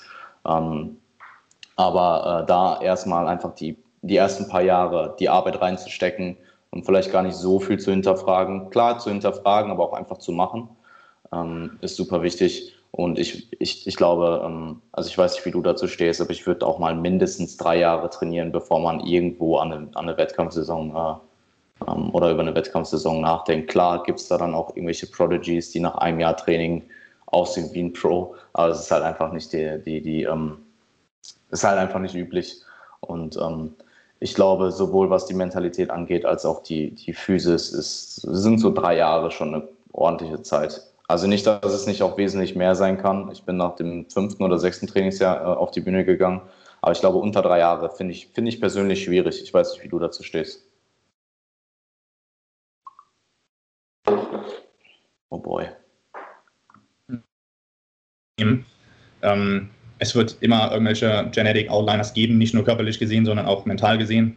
Wird auch zu, ähm, von der Genetik bestimmt. Ähm, das Ganze auszubauen ist dann wieder die Herangehensweise. Aber wenn jemand ähm, nach einem Jahr schon ähm, körperlich und mental bereit ist, eine Wettkampf-Prep wirklich sinnvoll durchzuziehen, ähm, dann ist das schon ja, einer unter ganz, ganz, ganz vielen. Ähm, ja. Weißt du, wann Seba angefangen hat zu trainieren? Weil er hat ja mit 16 das erste Mal gepreppt und als ich das gehört habe, dachte ich mir so, Junge. 13, 14 oder so, ne, meinte er immer. Okay, okay. Ich, ich, bin mir nicht sicher.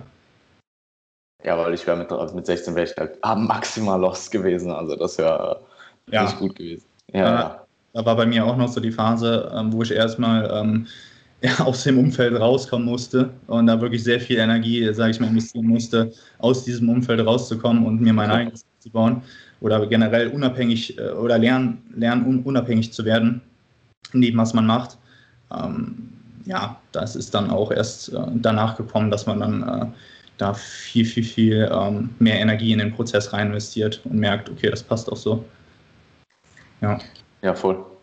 Und ähm, um vielleicht auch nochmal die, die Zeiträume im, im, Natural Bodybuilding anzusprechen, also es ist wohl, also ich weiß nicht, ob es der Sport ist, wo du am meisten Geduld brauchst, ähm, aber ich würde schon sagen, dass zu den Sportarten gehört, wo du am meisten Geduld brauchst. Also es ist halt wirklich, Muskeln aufbauen dauert extrem lange. Ähm, der Ertrag wird in der Regel immer weniger, je länger du trainierst. Auch wenn man sich das vielleicht nicht unbedingt einreden sollte, aber es ist nun mal in der Regel der Fall. Ähm, und ich glaube auch, dass, ähm, um nochmal die Diäten anzusprechen, ähm, es schon durchaus sinnig ist, auch irgendwo mal zu cutten. Ähm, also jemanden in eine Prep zu schicken, ohne dass derjenige überhaupt mal irgendwann Diät hat, ist, denke ich, auch relativ fahrlässig. Ähm, ähm, ich bin da auch an, also einerseits so ein zweischneidiges Schwert. Einerseits ähm, denke ich mir, hey, ich habe viel zu viel diätet die ersten drei oder vier Trainingsjahre. Andererseits muss ich sagen, dass gerade diese, weil ich habe auch nicht kurz diätet, ich habe halt immer so vier, fünf, sechs Monate diätet. Das hat mir schon extrem viel auch für die Prep gebracht, weil ich war dort in diesen normalen Diäten, sage ich mal, auch schon an dem Punkt, wo ich mir dachte, wow, das ist ganz schön hart. Ähm, und das hat mir zum Beispiel für die Prep definitiv was gebracht. Andererseits wäre ich natürlich muskulöser gekommen, hätte ich diese Diäten nicht gemacht. Ähm, ich denke, so, ein, so eine gute Mischung aus ähm, Improvement Season und Off Season und gegebenenfalls eben Diäten ist äh, eine gute Idee. Mhm. und ich weiß nicht, ja, so über die ersten, ich weiß, ich will da gar keine, gar keine allgemeinen Ratios oder so sagen, aber ich, ich, ich denke, wenn man den größten Teil als jemand, der jetzt nicht unbedingt aus einem ähm, übergewichtigen äh, Kontext kommt, den größten Teil in der Offseason verbringt und gegebenenfalls mal einen Cut macht, dann ist es eine gute Ausgangslage für eine, für eine Prep. Absolut. Also, weil auch, wie gesagt, also wie schon angedeutet von dir, am Anfang eben dieses ähm, Potenzial des Muskelaufbaus einfach viel höher ist und dann macht es einfach äh, viel mehr Sinn, ähm, das dann auch zu nutzen mit einem ähm, Kalorienüberschuss und äh, diese Zeit dann auch vollkommen auszukosten. Ja. Ähm, mhm. Sag ruhig. Ich, ich finde auch Lebenserfahrung spielt irgendwo eine Rolle. Ähm, also wie du gesagt hast, es wird bestimmt jemanden geben, der mental auch einfach bereit ist, eine Prep zu starten nach einem Jahr Training. Aber ich glaube aber auch, dass ähm, ja, das muss halt einfach passen. Und ich glaube, die wenigsten werden ähm, mit 16 wirklich eine Prep hinlegen, wo sie im Nachhinein denken, hey, das war wirklich eine gute Idee, die zu machen. Ähm, was heißt die wenigsten? Es gibt natürlich schon auch viele, viele gute Teen-Bodybuilder, ähm, aber gerade wenn man vielleicht noch nicht mit 12, 13 das Training begonnen hat, ist es ähm, in der Regel, würde ich sagen, eher so eine Sache, die man auf ähm, Trainingszeit, auf Potenzial und auf Lebenserfahrung auch irgendwo aufbauen sollte. Absolut, aber ja, es, ist, es kann, äh, wie du sagst, vom, vom, äh, von der Lebenserfahrung, vom Alter her abhängen. Ähm, es ist aber wirklich wichtig, dass man dann ähm, da auch als Coach komplett neutral rangeht. Und ich denke mal, erfahrungsgemäß hat man einfach dadurch, dass man halt viele verschiedene, äh, viele verschiedene Klienten in verschiedenen ähm, Alters, äh, Kategorien, Lebenssituationen ähm, betreuen darf, coachen darf. Auch die Bestätigung, dass das Alter teilweise weniger eine Rolle spielt, ab einem gewissen Grad. Also ich habe mhm. teilweise ähm, äh, ja, einen 18-Jährigen, der schon mental so viel weiter ist als ein äh, 28-Jähriger. Ähm, und das okay, muss interessant. entsprechend, also komplett anders. Ähm, das muss man dann dementsprechend auch fördern und dann halt auch realisieren. Ähm, das Ganze dann auch so zu, ähm, zu gestalten, beziehungsweise ihn dahin zu lenken. Ja. Okay. Ja, ähm, ich ich glaube halt nicht, dass es die Gewohnheit ist oder dass die, die, die, ähm, nicht die Gewohnheit, die, dass es sehr üblich ist. Aber ähm, gerade wenn du, also gerade in einem Coaching-Kontext geht es ja eh um das Individuum und da ist ja eigentlich alles, was außen, also was abseits von dem Individuum passiert, relativ egal. Und wenn du jetzt sagst, du hast den 18-Jährigen, der super, super weit ist, dann hey, ähm, Absolut, ja. Und genauso meinetwegen auch der 16-Jährige. Ich glaube auch, dass ähm, die wenigsten Teen-Athleten wirklich hart, hart kommen und dementsprechend vielleicht die Prep an sich zumindest was so diesen ganzen ähm, physischen Aspekt angeht, nicht so hart wird, ähm, wie vielleicht jemand, der ähm, mit, mit 20 plus startet und mhm. vielleicht in Körperfettbereiche kommt, wo es halt wirklich räudig wird. Mhm. Ja, ist interessant. Also ich äh, glaube, viele Coaches pushen vielleicht auch ihre Teenathleten nicht so weit, wie sie es vielleicht mit jemandem machen würden, der fünf Jahre älter ist oder so. Ähm, ja. Was in dem Kontext auch irgendwo oft vernünftig ist, ähm, weil du jemanden halt auch nicht so an die Wand fahren möchtest in der ersten Saison, dass er halt nie wieder startet, weil dann, hey, hatte derjenige vielleicht, war vielleicht hart in der ersten Saison, aber startet nie wieder. Und ähm, gerade ähm, in, in dem Sport, wo du so lange für arbeitest, ist es halt absolut nicht zielführend. Ich denke, das, das kristallisiert sich sehr, sehr, sehr schnell äh, heraus, ob, die, ob diese Person ähm, dafür gemacht ist oder nicht, oder ob die Person ähm, das auch möchte. Wenn ähm, die Person 16 ist und das möchte, ähm, okay, dann muss man als Coach vielleicht ähm, das Ganze drosseln, ähm, beziehungsweise so mhm. in die Wege halten, dass er sich nicht gegen die Wand fährt, aber dass man dann trotzdem an dieses Ziel kommt, ja. der hatte.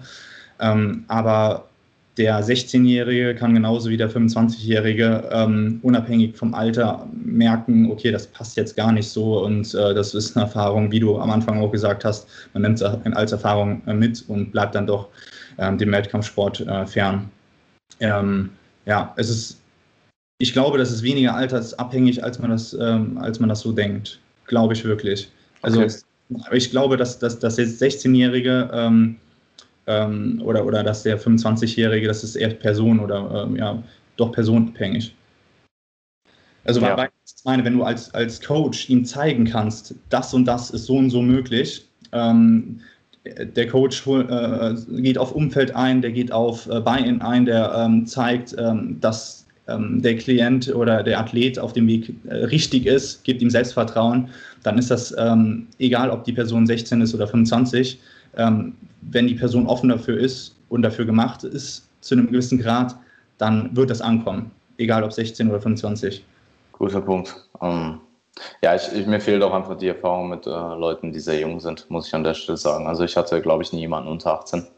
Und mhm. ähm, ist ein guter Punkt. Ich finde, ich bin auch gar kein Fan davon, jemanden ähm, ohne, dass er wei ohne dass er es weiß, zu, zu, wie du gesagt hast, zu drosseln und jemanden mhm. absichtlich nicht so zu pushen. Ja. Ähm, ich finde, man sollte eben im Vorhinein mit demjenigen besprechen, was er sich, was er erwartet, was er sich auch wünscht, was sein Ziel ist und ähm, dann zu schauen, dass er möglichst schadenslos dorthin kommt.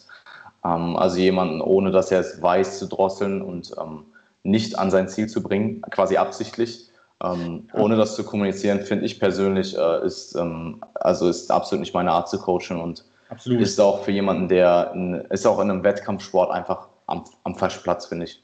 Ähm, ja. So habe ich das mit äh, Drosseln aber nicht so explizit gemeint. Ähm, eher, dass okay. du ihn ähm, umprogrammierst. Besser, besser gesagt. Also wenn er, wenn er äh, Dinge ausführt, die eben nicht dem Ziel dienen, das heißt, zu hart in der Session pushen, ähm, zu krass irgendwie doch mit einem Kaloriendefizit reingehen, obwohl man das gar nicht so geplant hat. Dass man ihn dann in den Sachen, du merkst, der Bayern ist da, die Motivation ist da, er will es, ähm, dass man ihn da drin drosselt, umprogrammiert und ähm, dann die Energie bündelt, in, in die Effizienz reingeht. Also ähm, ich glaube, das wird bei den Personen, die es wollen, oder ich bin davon überzeugt, dass das äh, bei den Personen, die es wollen, wesentlich relevanter ist, als die Person, ähm, die noch gar nicht weiß, was sie möchte. Ähm, da muss man eher daran äh, dran arbeiten, dass man überhaupt erst äh, ja, ihm aufzeigt, wie schwer das wird, ähm, die in die Richtung zu pushen. Nein, nein, ich, ich habe dich schon richtig verstanden. Also ähm, du, du hast es, ähm, das meinte ich mit Drosseln auch gar nicht. Also ich, das war jetzt auch gar nicht auf deine Aussage bezogen, ähm, sondern wollte, ich wollte deine Aussage eigentlich nur damit bestätigen. Ja. Okay. Ähm, noch irgendwas dazu zu, äh, dazu zu fügen? Ähm, nee, also ich würde ähm, eigentlich ganz gerne noch ein bisschen auf die, die Gewohnheiten eingehen. Ähm, Weise da äh, drauf eingehen, dass es eben wichtig ist, wenn du in den ganzen Sport reinstartest, ähm, dass Step by Step machst, also die Gewohnheiten langsam nach oben skalierst, um dann auch überhaupt ähm, das für eine gewisse Zeit durchzuführen. Wenn du mit zu vielen Gewohnheiten gleichzeitig anfangen möchtest, ja. nicht umgesetzt bekommen. Und es macht überhaupt erst Sinn, ähm, zu hinterfragen, ob eine Gewohnheit Sinn macht oder nicht, wie du es schon beschrieben hast, wenn man eben ein System erstmal eine gewisse Zeit lang durchgeführt hat, weil unser Sport ist langsam und man sieht die Erfolge nicht sofort und dementsprechend weiß man auch nicht, ob seine, seine Aktion oder die Energie, die man dann äh, jeweils reinschiebt, äh, sinnvoll reingeschoben wurde oder nicht sinnvoll reingeschoben wurde. Und dementsprechend ist dann halt äh, das langsame nach oben skalieren und lang genug äh, dabei bleiben enorm wichtig. Ja. Und kommt erst dieser Prozess, dass man ähm, das Ganze quantifizieren kann, messen kann, ähm, hinterfragen kann, optimieren kann. Wenn diese Basis ähm, gar nicht vorhanden ist, dass man diese Grundgewohnheiten ähm, aufgebaut hat, dann macht das auch gar keinen Sinn, ähm, sich in Zahlen zu verlieren. Ähm, natürlich kann man mit Zahlen eine besser zur Gewohnheit reinbekommen, ja, aber dieses, dieses Überanalysieren darf am Anfang auch noch nicht so der Fall sein. Okay. Ja. Findest du davon? Ja, voll. Also ähm, stimme ich dir eigentlich overall äh, komplett zu. Ähm, zu viel auf einmal zu machen funktioniert in der Regel nie. Und ähm, also ich sehe das immer wieder bei Leuten, auch abseits vom Sport, der sich vielleicht vornimmt, hey, ich will einfach nur mal mehr zum Sport gehen oder ich will ein bisschen auf meine Ernährung achten und dann wird aber direkt wieder alles auf einmal genommen. Ich skaliere jetzt meine Steps hoch, ich track jetzt meine Macros, ich gehe jetzt fünfmal die Woche zum Sport, äh, ich schlafe jetzt hier zehn Stunden am Tag oder neun Stunden ähm, und das sind dann meistens zu viele Dinge auf einmal und ich äh, glaube, da klein anzufangen. Ich meine, klar, wenn du jemanden hast, der sehr, sehr ambitioniert ist, der direkt vielleicht, also ich hatte auch, ich weiß nicht genau, wie es bei mir kam. Ich, ich komme aus einer sehr, sehr wilden Jugend, sagen wir es mal so.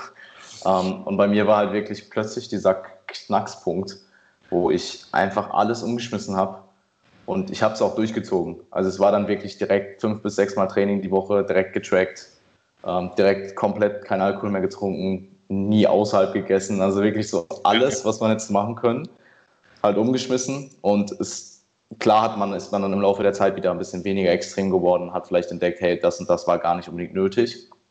Aber für mich persönlich zum Beispiel hat es halt funktioniert, weil ich habe halt diesen Knackpunkt irgendwo gehabt, wo mir ähm, dieses Ziel im Training halt plötzlich so wichtig wurde. Damals war es halt auch einfach nur, ich will einfach nur besser ausschauen. So ich ähm, mhm. und das aber für jemanden, also ich, ich weiß schon, worauf du hinaus möchtest. Es ist, ähm, ich denke, es ist wichtig, dass du schaust, was kann das Individuum auf einmal ähm, integrieren und dann mal vielleicht vier Wochen plus durchziehen, damit es halt wirklich zur Gewohnheit wird und dann halt nach, nach und nach zu schauen, wo kannst du noch was optimieren, wo kannst du was hinzufügen, wo kannst du vielleicht die Gewohnheit an sich auch nochmal verbessern und ähm, ja, stimme ich dir auf jeden Fall zu. Ähm, ja nicht im, im, Optimieren zu verlieren. Also ähm, als du diesen Switch hattest, dass du gemerkt hast, okay, jetzt Cut und ich setze das und das um, ähm, dann hast du auch erstmal umgesetzt. Das waren zwar viele Sachen auf einmal, das hat dann auch, denke ja. ich, gut funktioniert, aber ähm, du hast erstmal gemacht und hast dann erst angefangen äh, zu optimieren, denke ich. Und das ist ein ganz wichtiger Punkt, ja. Dann das stimmt. ja, Master the Basics, äh, darauf zu konzentrieren, ähm, voll reinzugehen für die für die äh, ganzen äh, Breitensportler natürlich gilt das Gleiche, sich äh, an einem natürlich, also das ist für mich so logisch, an einem Leistungssportler zu orientieren, was der macht und dann natürlich mit dem eigenen Zeitbudget nur reinzugehen.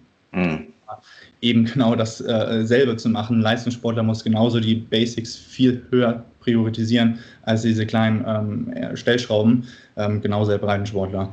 Ja, ja finde ich super interessant und ähm ich weiß gar nicht, willst du äh, über die Gewohnheiten an sich auch sprechen oder ähm, denkst du, wir können es damit abschließen? Ich denke, ja, wir können da so prinzipienorientiert bleiben. Genau. Also, okay. ja, denke ich. Ja, um. Ähm.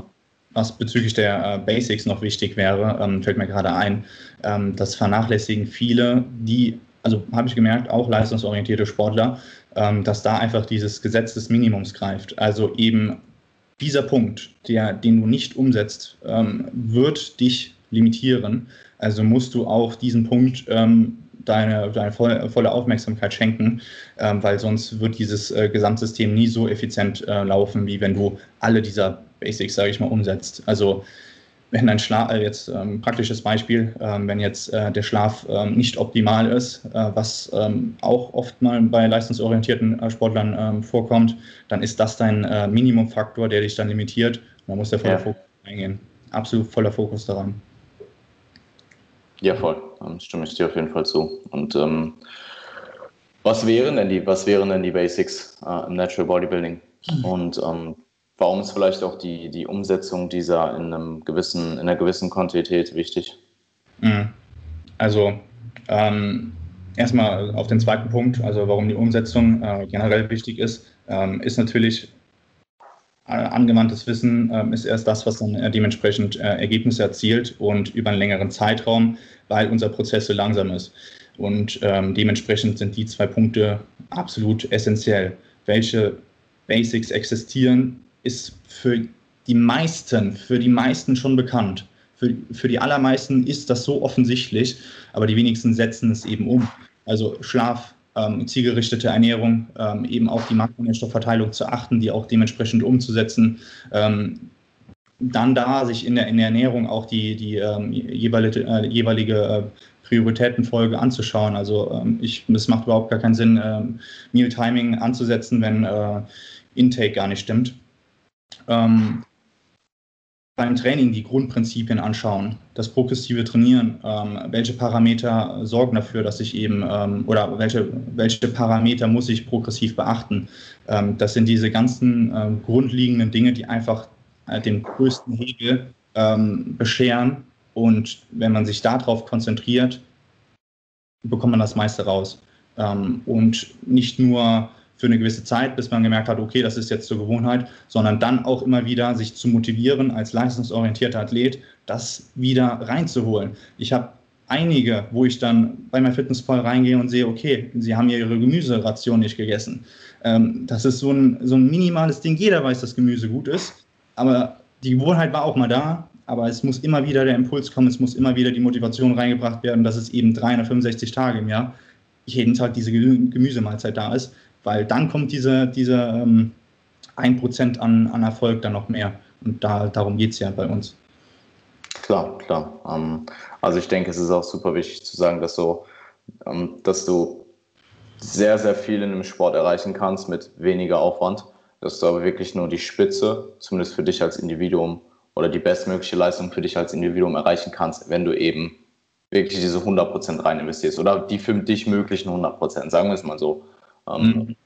Oftmals ist es ja auch so, dass du einfach irgendwo von, dein, von deinem restlichen Leben limitiert bist. Also jemand, der ähm, vielleicht einen sehr invasiven Job hat oder einen Schichtdienst, der kann einfach niemals oder er kann nicht so quote unquote, optimal schlafen, wie er es vielleicht wollen würde. Und dann geht es halt darum, dass du so gut schläfst, wie du eben in deiner Situation kannst und dann eben das, das Resultat ähm, aus, diesem, aus dieser Intervention äh, ziehst.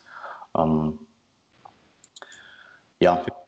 Ja, finde ich, find ich absolut, ähm, absolut korrekt von dir ausgeführt. Also ähm, dieser Kontext, der ist natürlich bei jedem anders und äh, gilt es zu hinterfragen, was kann ich an, diesem, an dieser Ist-Situation ähm, vielleicht noch verändern. Also den Job zu ändern macht natürlich in den meisten Fällen gar keinen Sinn. Ähm, aber man kann in so vielen Alltag Alltagssituationen noch optimieren und Nein sagen zu irgendwelchen Dingen.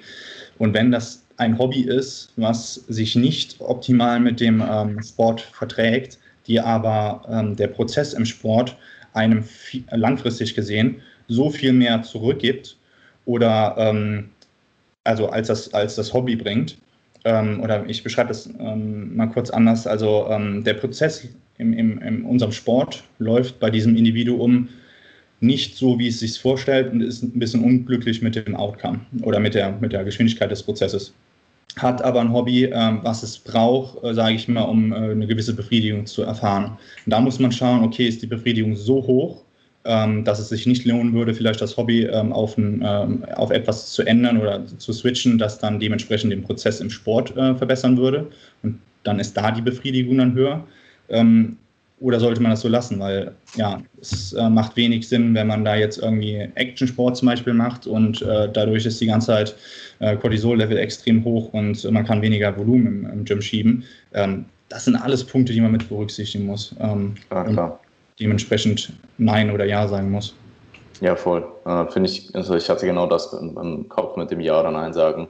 Und das ist halt auch einfach die Priorität sehr, sehr, sehr, sehr wichtig und sich ja. zu überlegen, wie hoch ist die Priorität des Sportes ähm, und wenn jetzt jemand vielleicht noch zwei, drei Mal in, in der Woche eine andere Sportart macht und das aber so invasiv ist, dass es dich im Bodybuilding beeinflusst, dann musst du dir halt überlegen, hey, ist dir mhm. das diese anderen Sportsessions wert? So ziehst du daraus so viel, dass es, dass es dir das wert ist? Oder möchtest du im Bodybuilding besser werden und vielleicht an der Schraube noch äh, schrauben? Ich meine, ich fand es ganz witzig, was du gesagt hast, ja, Job kündigen ist für die meisten keine Möglichkeit. Einfach mal Job kündigen. Aber es auch da offen sein, äh, das zu hinterfragen. Also, klar, klar, klar. Wie, wie ähm, ich denke mal, ähm, die Folge mit äh, Seba darauf ähm, an, angestrebt hat, ähm, wenn, wenn Bodybuilding, so wie man es praktiziert, einen langfristig unglücklich macht, sollte man das auch beim Job hinterfragen. Natürlich kann man auch an, also sollte man als erstes ansetzen, dass man das hinterfragt, wie man es macht. Mhm. Ähm, und dann erst, ähm, ob man nicht vielleicht was anderes macht weil meistens, also die meisten können schon mit dem, wie man es macht, ähm, ganz viel ähm, ändern und rausholen. Und äh, wenn man da hingeht und dann äh, dementsprechend ähm, Progression auch wahrnimmt, ähm, Energie reinsteckt und ähm, den Prozess lieben lernt, dann ist das äh, so viel mehr wert, als ja, sich belastend dahin zu schleppen. Ja, ja, absolut. Also die wenigsten können äh, leben wie Jay Cutler und äh, den ganzen Tag nur trainieren essen und schlafen. Ja. Ich glaube, auch, auch da kommen dann andere Probleme auf einmal, die man so vorher gar nicht so auf dem Schirm hat, glaube ich. Also es ist ja eher, wie man das Ganze macht, ja.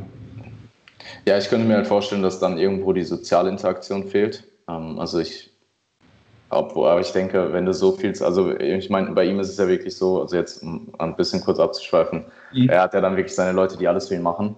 Ja, und ähm, ich weiß nicht, ob das, ob, also man sagt ja auch oft oder ähm, oftmals hört man dann auch von Leuten, die vielleicht vorher sehr, sehr extreme gefahren sind, sich vielleicht auch sozial irgendwo so ein bisschen isoliert haben, dass ähm, zum Beispiel dass die Integration von äh, sozialer Interaktion und das Zulassen von gewissen Events, ob es jetzt außerhalb Essen äh, äh mag, ähm, äh, ob es jetzt außerhalb Essen ist oder ähm, vielleicht der moderate Konsum von Alkohol oder was auch immer, ähm, dass das sogar für den Bodybuilding-Prozess zielführend war. Ja. Weil man vielleicht einfach, was weiß ich, innerlich wieder glücklicher ist, ähm, dass man sich, dass man vielleicht sich äh, doch nicht überall weg isolieren muss.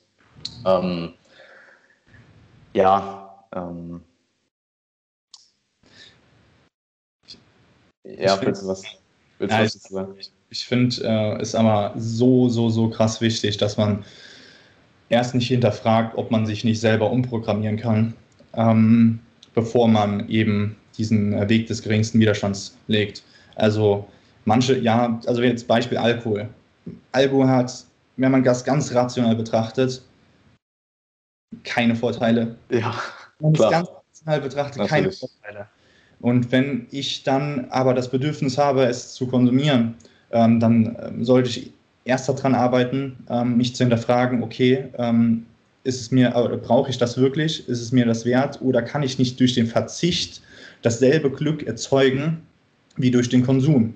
Es ist wie bei der Ernährung, wenn man die umstellt und auf einmal halt, ja, kann er ähm, hier im, im, ähm, im, Tracking eine gewisse Kontinuität gefahren hat und man merkt auf einmal, okay, das, das, dieses kontinuierliche Eintracken äh, beschert mir mehr Glück, weil ich die Sicherheit habe, weil ich die Kontrolle habe, ähm, als das ähm, kurzfristige Befriedigen von ähm, ja, äh, außerplanmäßigen Essen oder wie auch ähm, also dieses, dieses, dieses Umprogrammieren, sich, äh, sich selbst umzuprogrammieren, ist in so vielen Bereichen und auch ganz, ganz, ganz stark in, im Programming oft unterschätzt.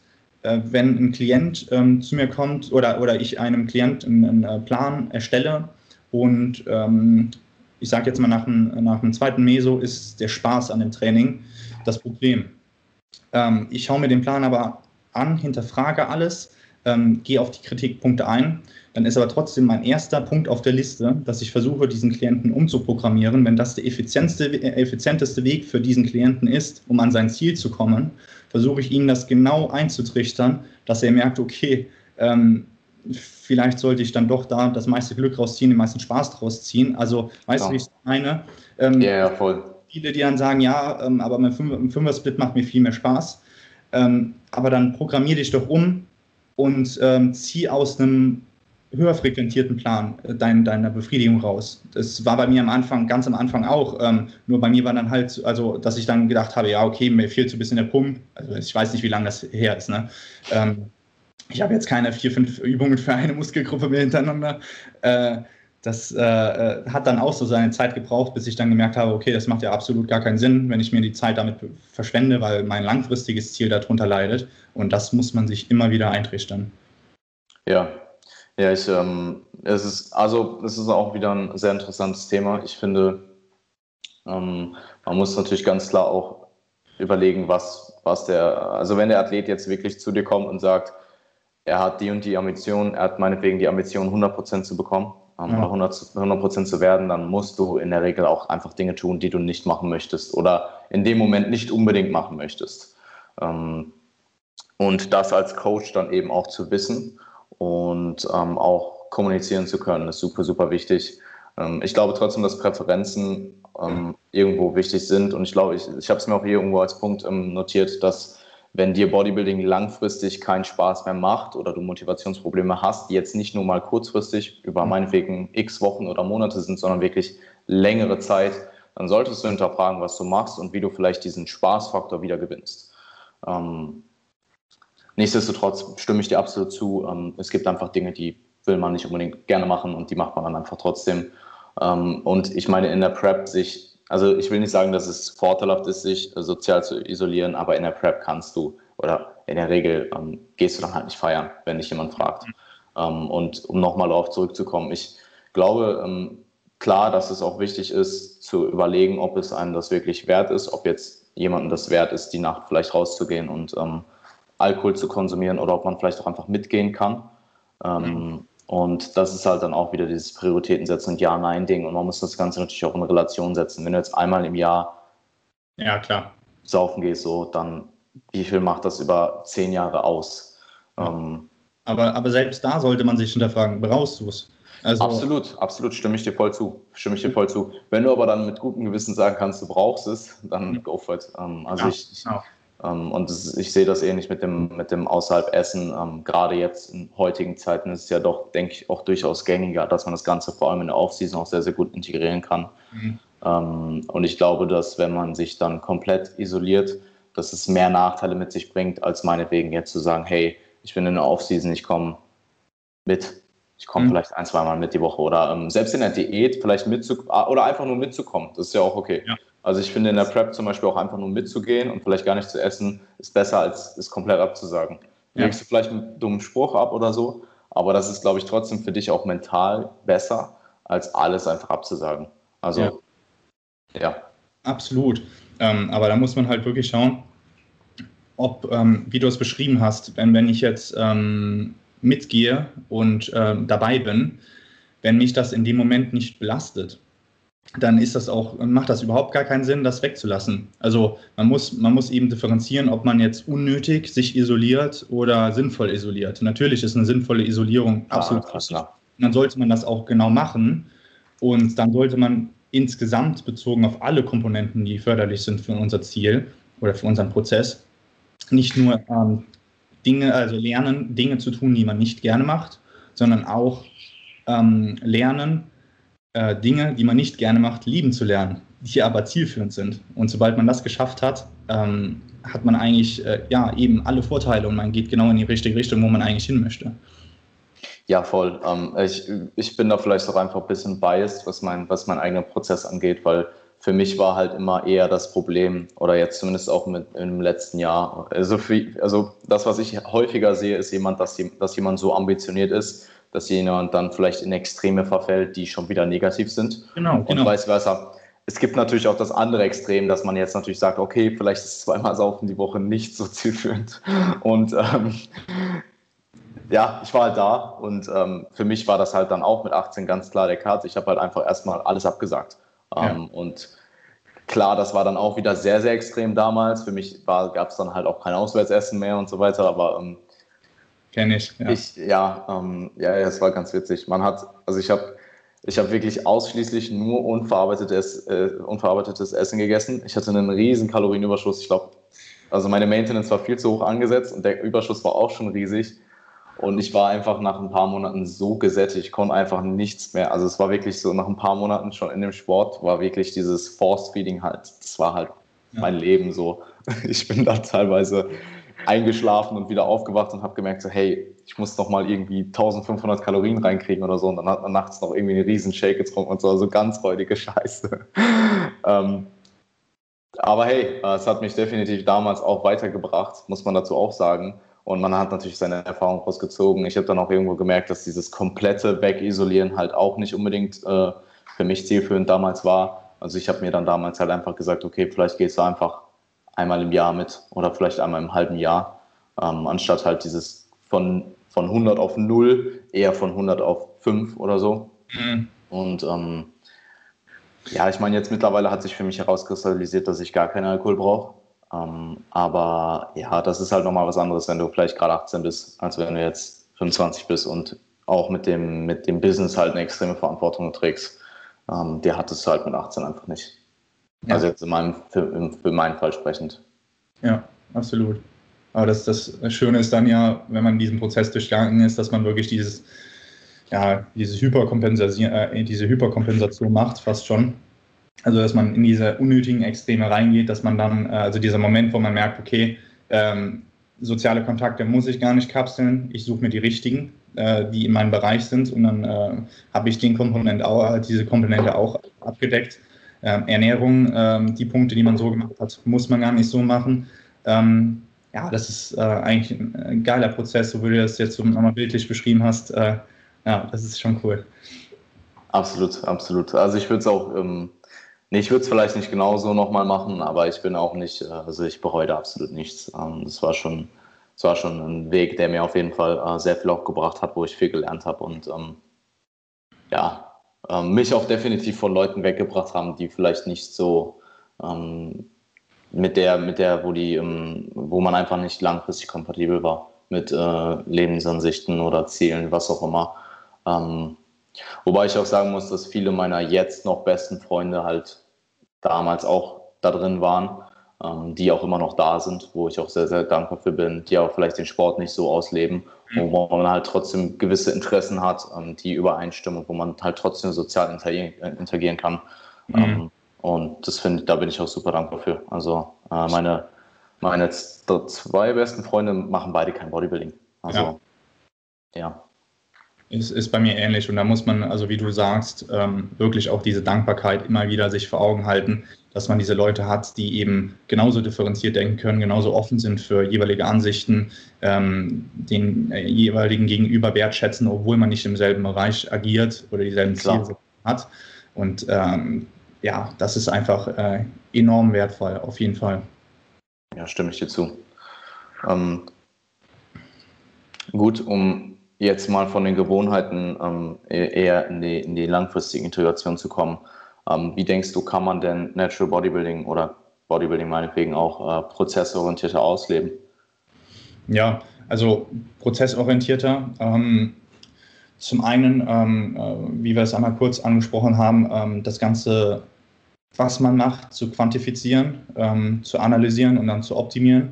Ähm, wenn man das Ganze immer wieder optimiert, natürlich auch nicht äh, vernachlässigen, dass man den, den Progress wertschätzt, also so ein bisschen seine eigene Philosophie äh, in der Tätigkeit findet. Also ich, ich ähm, ziehe da so ganz gerne den Vergleich mit einer positiven Interpretation von Sisyphus. Also die Sage, die, äh, wo dann ähm, Sisyphus äh, verdonnert wird, ähm, den, den Stein immer wieder den Berg hoch zu ähm, rollen. Er rollt aber immer wieder runter und er muss immer wieder von neu anfangen.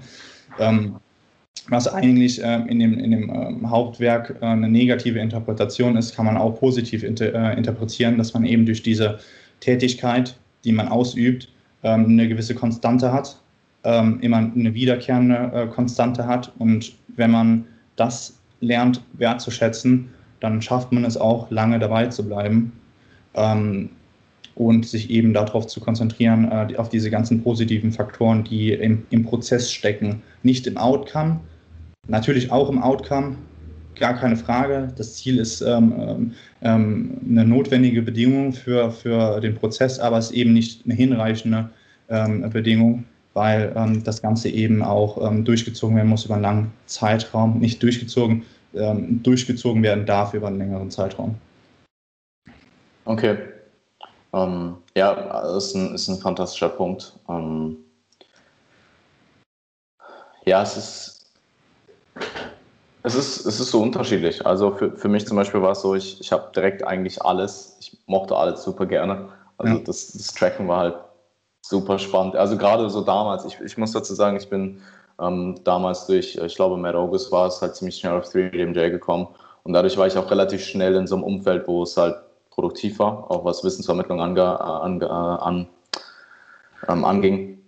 Aber trotzdem, man hat halt, also diese ganzen Dinge wie meinetwegen die Macros tracken, äh, fünfmal oder mehr ins, ins Training zu gehen, sich dann irgendwie dort anderthalb Stunden oder länger zu quote unquote quälen. Das hat mir halt direkt alles von Anfang an sehr, sehr viel Spaß gemacht. Ähm, ich glaube, manche Leute wachsen da auch im Laufe der Zeit rein. Ähm, andere vielleicht auch gar nicht und merken dann vielleicht auch, dass der Sport nichts für sie ist und das ist auch vollkommen okay. Vollkommen, ähm, also wir hatten es auch schon angesprochen, der Sport ist halt sehr, sehr speziell und ich, ich glaube, viele Leute, die jetzt vielleicht auch in den Wettkampfsport kommen, auch gerade mit dem heutigen Hype, merken dann vielleicht auch, hey, vielleicht ist es gar nicht für mich.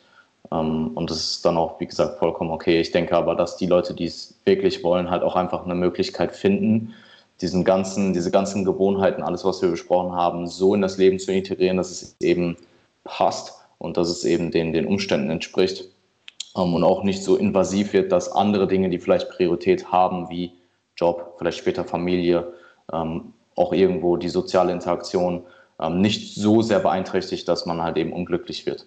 Weil ich glaube, ähm, das gibt es dann leider auch, ähm, mhm. dass Leute sich halt so ausschließen, alles andere wegkapseln und dann vielleicht nur noch das Enjoyment quasi aus dem Sport ziehen, aber nichts anderes mehr haben. Ähm, und das kann vielleicht vorübergehend auch gut funktionieren, aber wir, wenn man das Ganze dann wieder über eine, eine Live-Spanne betrachtet, dann sind es, glaube ich, sehr, sehr, sehr wenig Leute, die damit gut fahren. Ja, weil das ist dann auch ähm, der Punkt, äh, den man für sich finden muss, oder, oder diese, diese Hinterfragung, die man immer wieder hat, diese Selbstreflexion, die man für sich finden muss.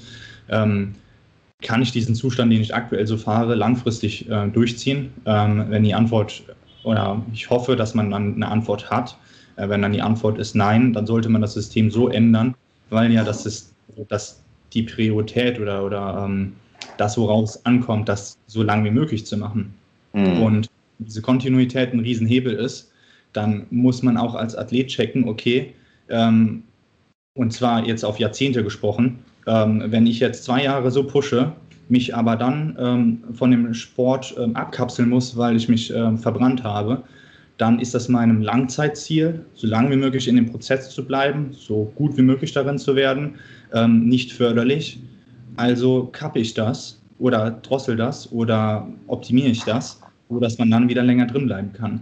Ähm, ich, ich denke äh, nicht, dass das alle, also viele scheitern an der, an der falschen Reflexion und der äh, zielgerichteten Dosierung in Bezug auf die langfristige Durchführbarkeit des Prozesses. Ähm, dass sie dann eben äh, zu, zu früh sagen, okay, nee, Cut auf Null runter, ich bin kein Bodybuilder. Ähm, oder ähm, dass sie zu lange drin bleiben ja. Ja. und sich ähm, da ist es dann halt wirklich äh, wichtig, dieses, dieses ähm, Selbstreflektorische zu haben und dann auch umzusetzen und nach unten zu skalieren. Ja. Ja, sehr, sehr gut formuliert. Ähm, also gerade die Leute, die dann vielleicht alles auf einmal wieder machen, haben vielleicht gerade anfangen, haben eine Zeit lang dann auch dieses alles auf einmal umsetzen können, ähm, sind dann auch oft, oder was heißt oft, aber sieht man dann halt auch oft wieder verschwinden. Und äh, dann zum Beispiel bei mir in meinem kommerziellen Gym hatte ich ein paar Kandidaten, die sind, haben angefangen, waren super, super ambitioniert, haben wirklich alles gemacht, was du dir hättest vorstellen können. Und plötzlich sind die halt einfach nicht mehr gekommen. Und ähm, ich glaube, das geht auch vielen Athleten so. Ähm, wenn man vielleicht ein paar Saisons hinter sich hat und dann vielleicht nach ein paar Jahren merkt, so, ey, ich kann das so einfach gar nicht mehr machen und dann halt diesen Switch auf Null machen, anstatt halt einen Weg zu finden, wie man es vielleicht längerfristig machen kann. Ähm, ja, ist halt dann wieder dieses sehr schwarz-weiß, ähm, ja. dieses extreme Schwarz-Weiß-Denken. Und ähm, ja, ich glaube, Extreme sind also generell extreme Persönlichkeiten, aber auch sehr extremes Denken ist in dem Sport und in unserer Szene auch ähm, immer noch ja, irgendwo fest integriert. Man muss halt nur schauen, dass man davon wegkommt und dass man vielleicht auch differenzierter betrachtet, so wie du schon gesagt hast. Ähm, ich glaube auch, dass man den Prozess insgesamt mehr genießen kann, indem man halt so ein bisschen von seinem, also klar, Ziele zu haben, ist extrem wichtig. Ähm, auch meinetwegen extrinsische äh, Ziele zu haben, ähm, aber eben auch diesen im Moment leben und den Prozess genießen und eben Gefallen daran zu finden, zu trainieren, seine Macros zu tracken, auszuschlafen, wobei wer das nicht mag, keine Ahnung. Also ähm, wenn ich mal weniger als neun Stunden schlafe, dann fühle ich mich halt super miserabel, aber ich glaube, da kommt man dann vielleicht auch hin. Und das halt einfach so zu festigen und lieben zu lernen, ähm, ist ja der Way to go. Ich, ich habe es halt auch in der Prep wirklich gemerkt am Ende, wo es dann auf, die, auf das Ende zugeht, dass dieses im Moment Leben, egal wie hart dieser Moment vielleicht auch ist und egal wie lethargisch du dich fühlst, es super, super, super wichtig ist. Ähm, und auch einfach, damit es nicht so an einem vorbei rusht. Also ist es im Endeffekt eh, aber ich glaube, dadurch, dass es, es wäre noch extremer gewesen, hätte ich nicht ähm, nochmal per se drauf geachtet. Also ähm, gerade dann auch die Reisen und so weiter, wenn ich überlege, was ich alles gemacht habe, äh, kommt mir jetzt gerade vor wie so, ein Ex, äh, wie so ein anderes Leben, was ich mal geführt habe. Ähm, also es, es, ist schon sehr, sehr interessant, wie, wie es dann doch äh, auch sehr, sehr schnell gehen kann. Und ich glaube, gerade wenn man es sehr gerne macht, dann äh, vergeht es auch umso schneller. Und man sollte dann auch definitiv in diesen Momenten festhalten und sie ausleben, ähm, anstatt, ja, und vielleicht mal nicht alles per Story dokumentieren, sondern vielleicht auch mal das Handy liegen lassen und ja, sich dem Moment bewusst zu werden. Ähm, ja. Viele wichtige Punkte, ja, viele gute Punkte.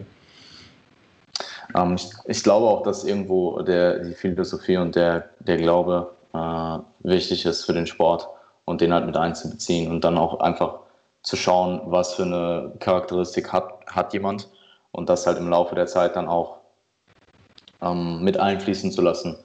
Ähm, wenn du eben merkst, dass Athlet XY so und so tickt und das dann eben, ähm, selbst wenn es nur der Glaube in eine bestimmte ähm, Methodik ist oder was auch immer, das dann eben auch umzusetzen und zu schauen, ähm, wie kann ich das am besten in den Prozess integrieren, ohne dass vielleicht irgendwo quote-unquote Optimalität verloren geht, ist extrem wichtig. Ähm, ja. Also habe ich, hab ich definitiv in den letzten Jahren gemerkt, sowohl bei mir als auch bei meinen Athleten. Absolut. Und was du auch schon angesprochen hattest in Bezug auf Energieressource, ähm, ist halt super, super wichtig. Also im Bodybuilding, irgendwo bringt, dich, ähm, bringt dir harte Arbeit auch mehr Resultate. Ähm, aber harte Arbeit im Bodybuilding ist nicht immer in einem Moment unbedingt alles zu geben, sondern über einen längeren Zeitraum alles zu geben. Ähm, und wie du schon gesagt hast, vielleicht im Training nicht, also es geht mehr darum, dass du längerfristig produktive Sessions absolvierst, ähm, über einen längeren Zeitraum, als eine harte Session und dann halt Absolut. kaputt zu sein.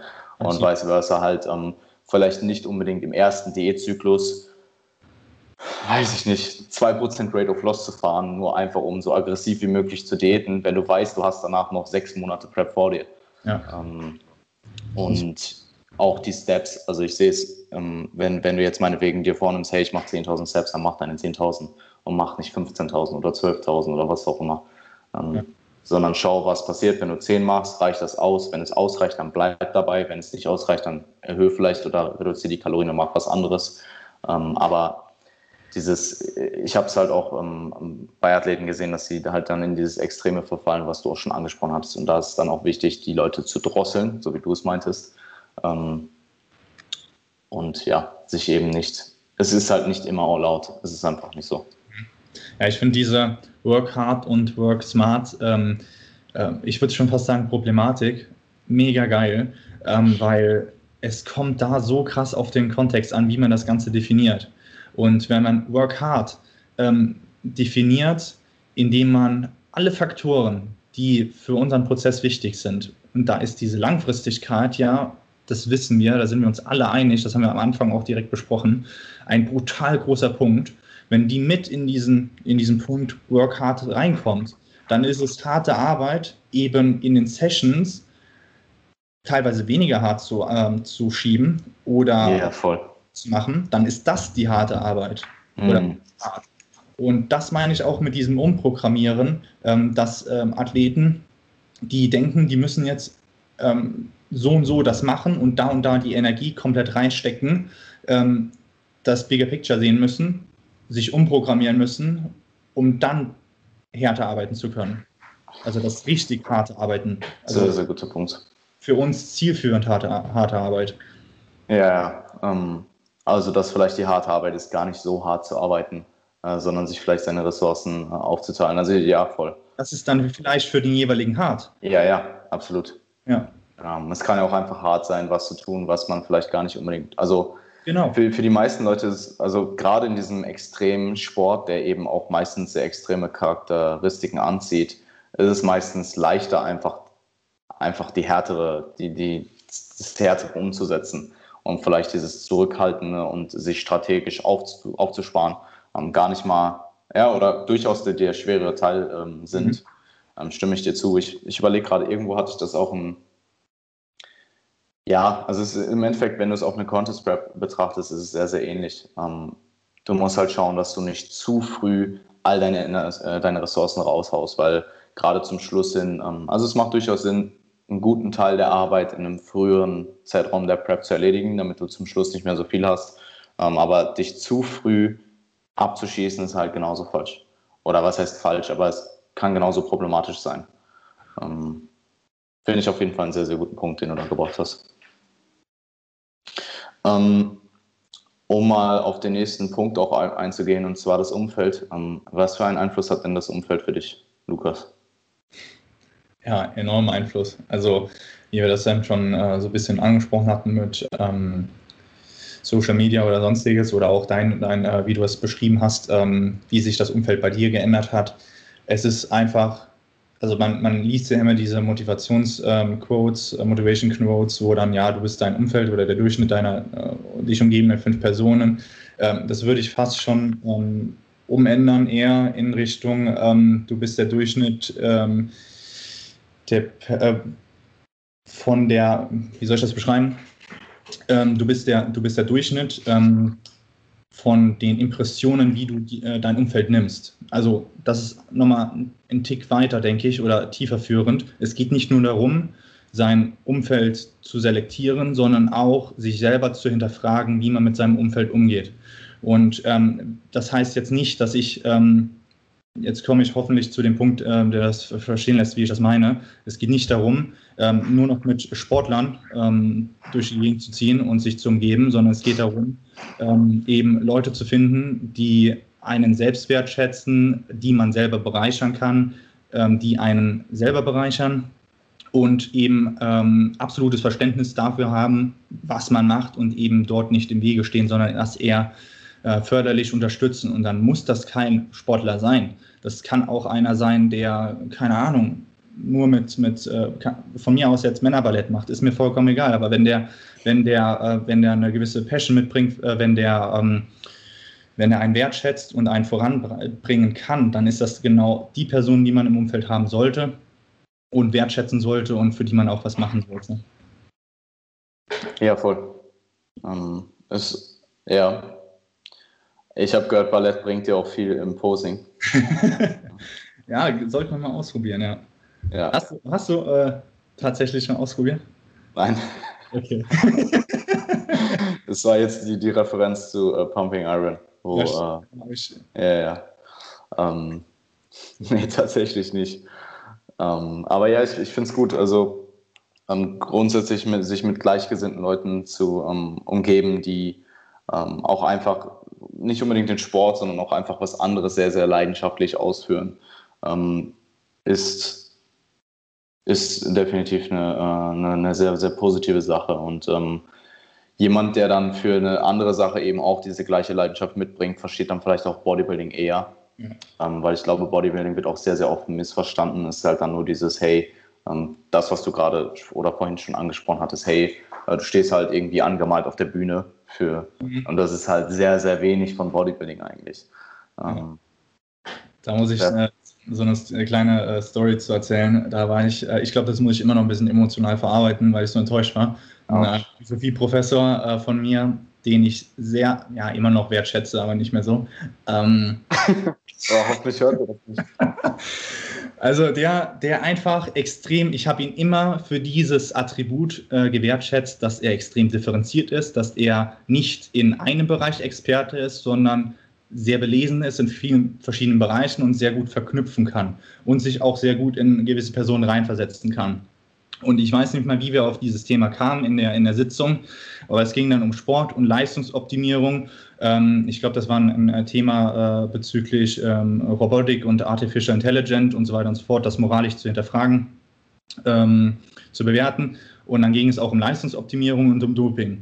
Und dann ging es auch Richtung ähm, ähm, äh, Olympia und auch äh, ging es Richtung äh, Bodybuilding. Also, dass es Natural Bodybuilding gibt, wusste sowieso da keiner, ne? wie du es schon am Anfang beschrieben hast.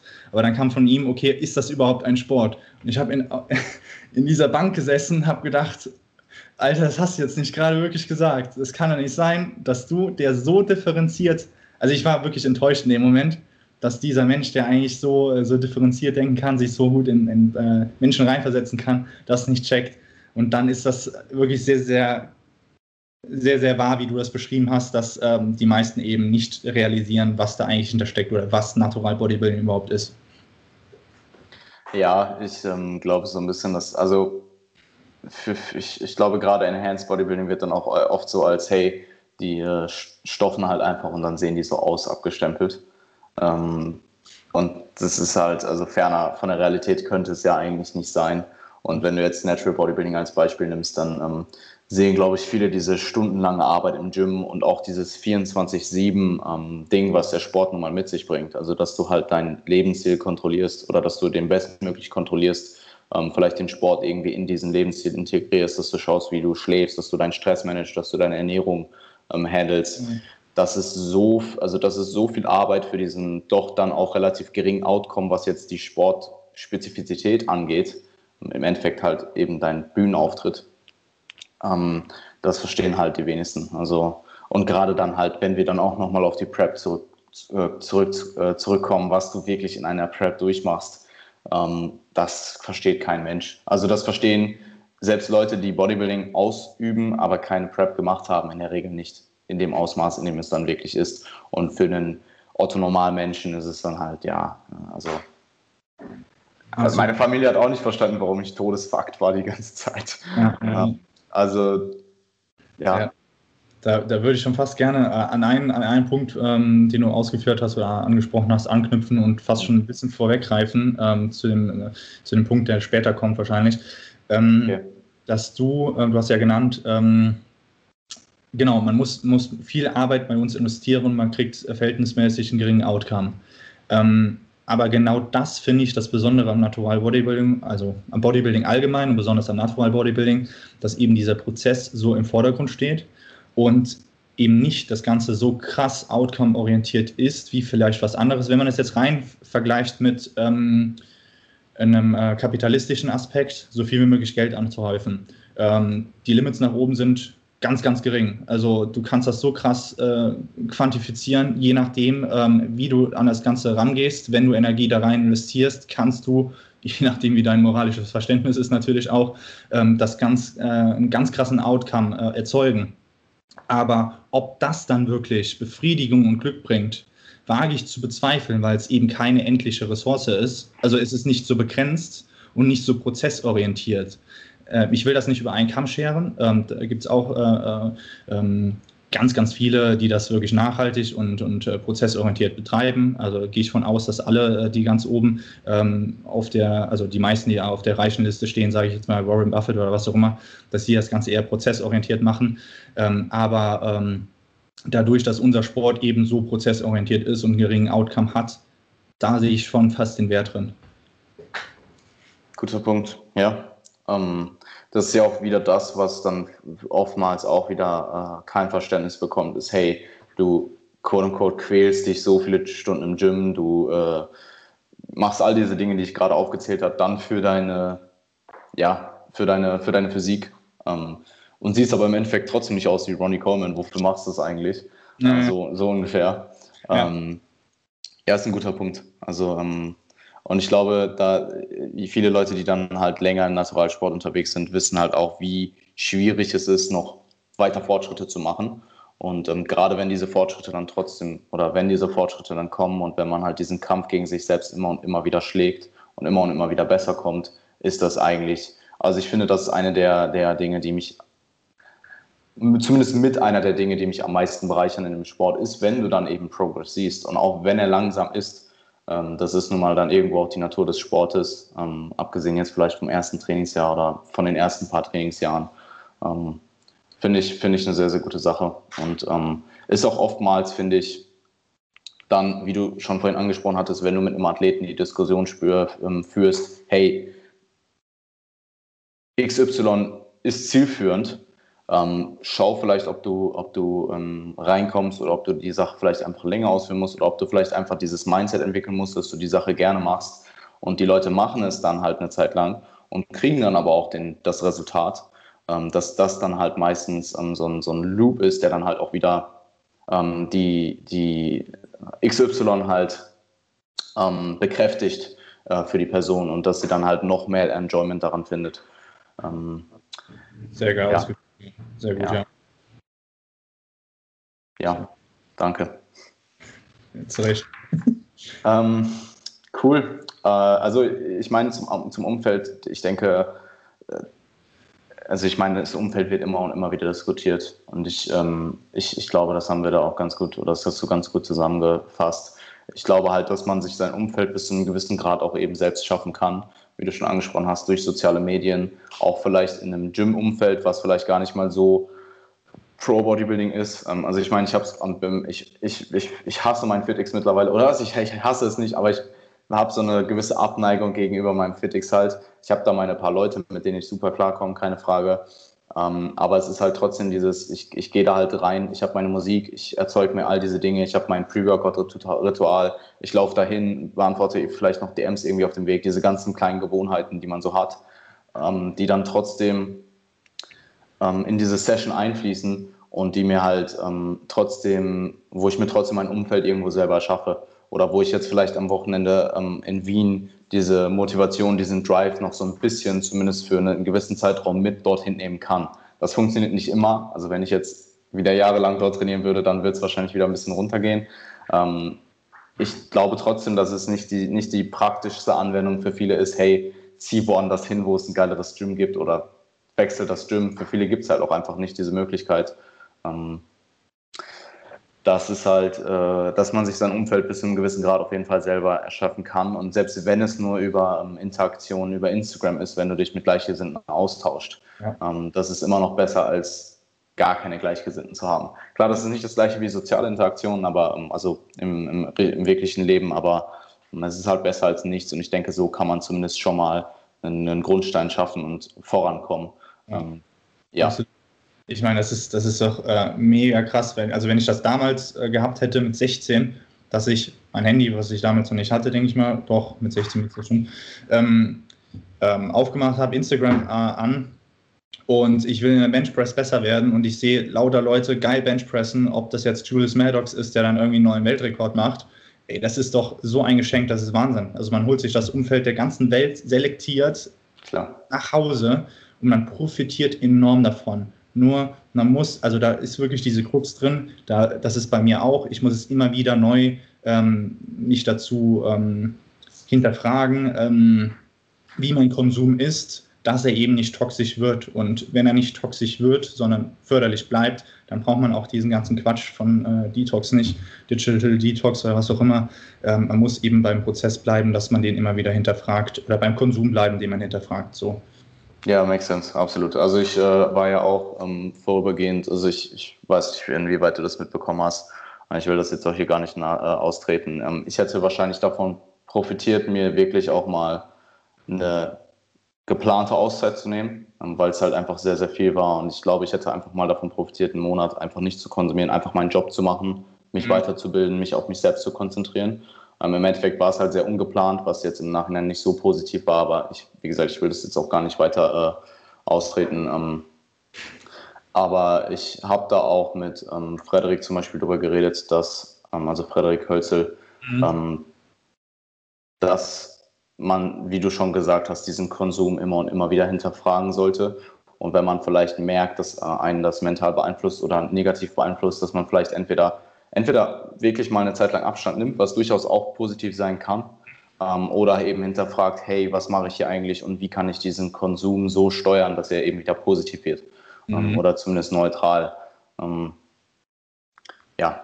Ja, damit, also ich kritisiere damit nicht, ähm, wenn man eine komplette Auszeit nimmt, yeah. nur ähm, dass man äh, diese, also dass man erst den Konsum hinterfragen muss, dann kommt man gar nicht erst dahin, dass man die Pause machen muss. Wenn ja, es voll. ist, dass man diese Pause machen muss, dann muss man dann die Pause nutzen, um sein Konsum zu, äh, Konsumverhalten zu hinterfragen. Ähm, weil sonst ist man in diesem, in einem negativen äh, Loop drin, wo ich sehr viele äh, Freunde habe, äh, die dann immer wieder da drin sind, die dann, ja, äh, Abstand, wieder voller Konsum, Abstand, wieder voller Konsum oder falscher Konsum. Ähm, Pause an sich macht in vielen Fällen auf jeden Fall Sinn. Ja, ich, ähm, ich, ich, würde auch gar nicht sagen, dass bei mir Social Media der ausschlaggebende Punkt war. Es war halt so ein bisschen die Kirsche auf der Torte durch viele andere Dinge, die halt noch währenddessen passiert sind. Ähm, also ich glaube, mein äh, Social Media Konsum ist an sich schon eigentlich ziemlich okay. Also ich bin auch mittlerweile sehr gut darin geworden, halt Leute ähm, rauszusortieren, ähm, wenn, wenn mich irgendwas triggert oder so. Ähm, ja, ist, denke ich, ein guter, guter Abschluss. Ähm, um jetzt nochmal auf die positiven Aspekte zurückzukommen, die Natural Bodybuilding mit sich bringt. Ähm, was, was gibt dir denn persönlich äh, der Sport zurück?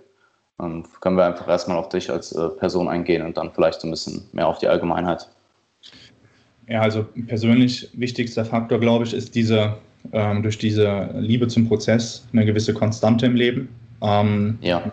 Lernst durch diesen Prozess enorm viel. Die Selbstreflexion, die Geduld, durch diesen ähm, Prozess, den man hat, den so liebt, ähm, ist man auch in gewisser Maß, in gewissen Maßen unabhängig. Also ähm, dadurch, dass man die Befriedigung durch die Tätigkeit an sich erfahren sollte, ist man unabhängig davon, ähm, wie sich Gegebenheiten ändern und dementsprechend dann der Outcome ändert. Also was ich damit meine, ist, ähm, wenn sich irgendwas Einschneidendes äh, im Leben ergibt, was absolut wahrscheinlich ist, ähm, sei das eine globale Pandemie oder irgendwelchen anderen äh, wahrscheinliche ähm, Gegebenheiten, die einfach stattfinden können, dadurch, man, dass man sich auf den Prozess konzentriert und den immer wieder versucht besser zu machen und durch die aktuellen Gegebenheiten das Optimum rauszuholen, ähm, ist man unabhängig von dem, was außenrum passiert. Also wenn man sich darauf konzentriert. Und also Natural Bodybuilding ist für mich fast schon wie so ein, wie so ein Edelmetall. Also es ist so, so eine, ähm, also ich höre immer wieder von, ähm, wenn ich mich mit Enhanced-Athleten unterhalte, oder von einigen Athlet, äh, Enhanced-Athleten, ja, warum machst du das denn? Ähm, das ist doch eh unfair auf der Bühne. Ähm, da werden nicht alle rausgefiltert. Ähm, wenn du zu den Enhanced-Athleten gehst, da spielt jeder mit den gleichen Karten. Das ist Bullshit.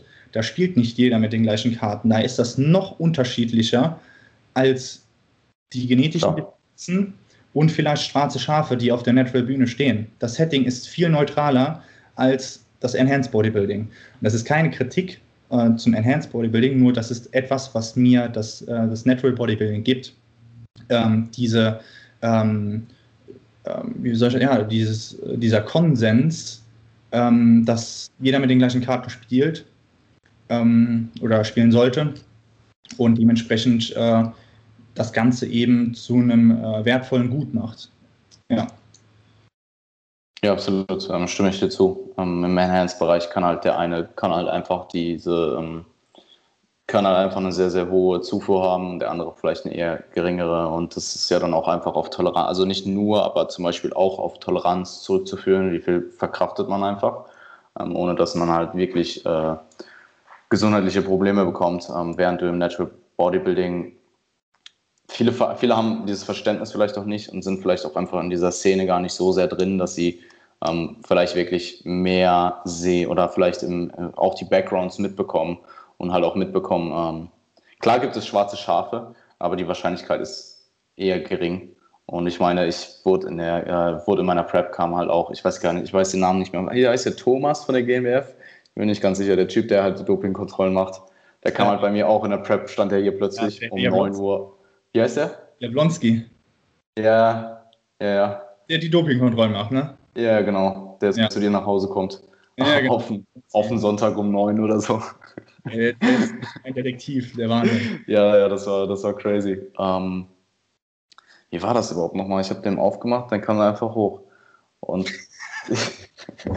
Alter, bei mir war das halt so, ich bin äh, mit, ähm, ich war noch in, in äh, Koblenz und musste dann praktisch mit dem Zug äh, nach Hause fahren, hatte mein Fahrrad dabei äh, mhm. und äh, er hatte mich dann äh, am Bahnhof angerufen, beziehungsweise ich habe aufs Handy geschaut und es waren drei verpasste Anrufe. Ich habe ihn sogar schon eingespeichert nach der letzten Dopingkontrolle mit Herr Jablonski und ich wusste voll, okay, jetzt wird sich gleich wieder nackig gemacht.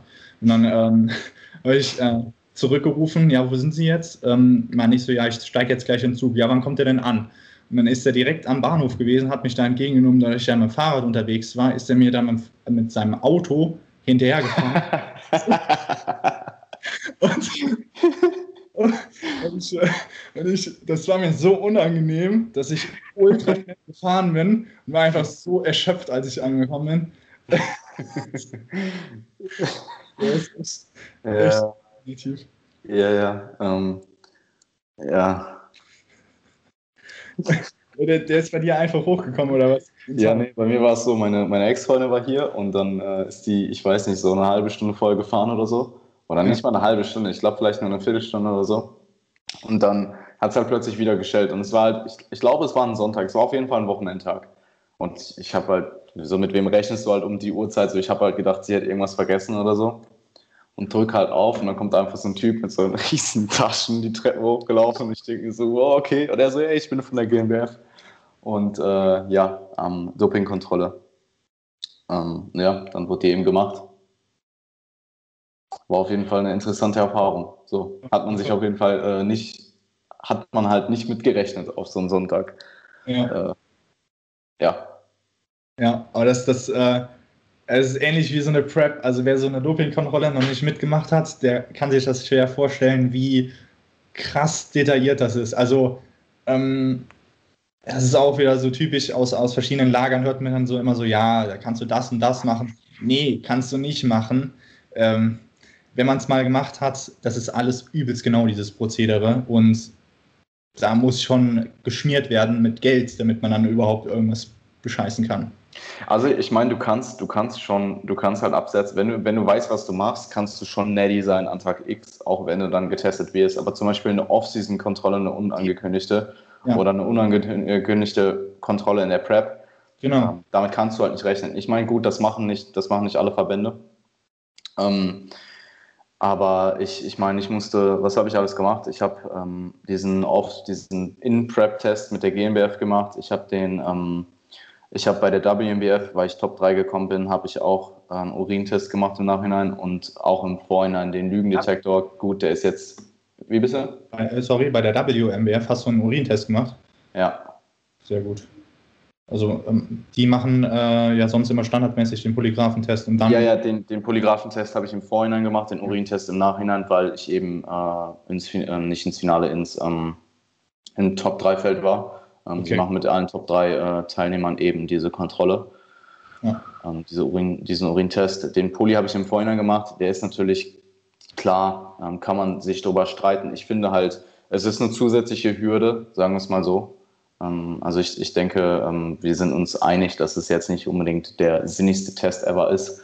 Um, ähm, aber wenn du halt enhanced bist und du weißt, dass du eigentlich gerade betrügst und du sitzt da und du wirst mit diesen Dingern ange, du wirst halt komplett ja. verkabelt und angekapselt und muss dann halt da lügen.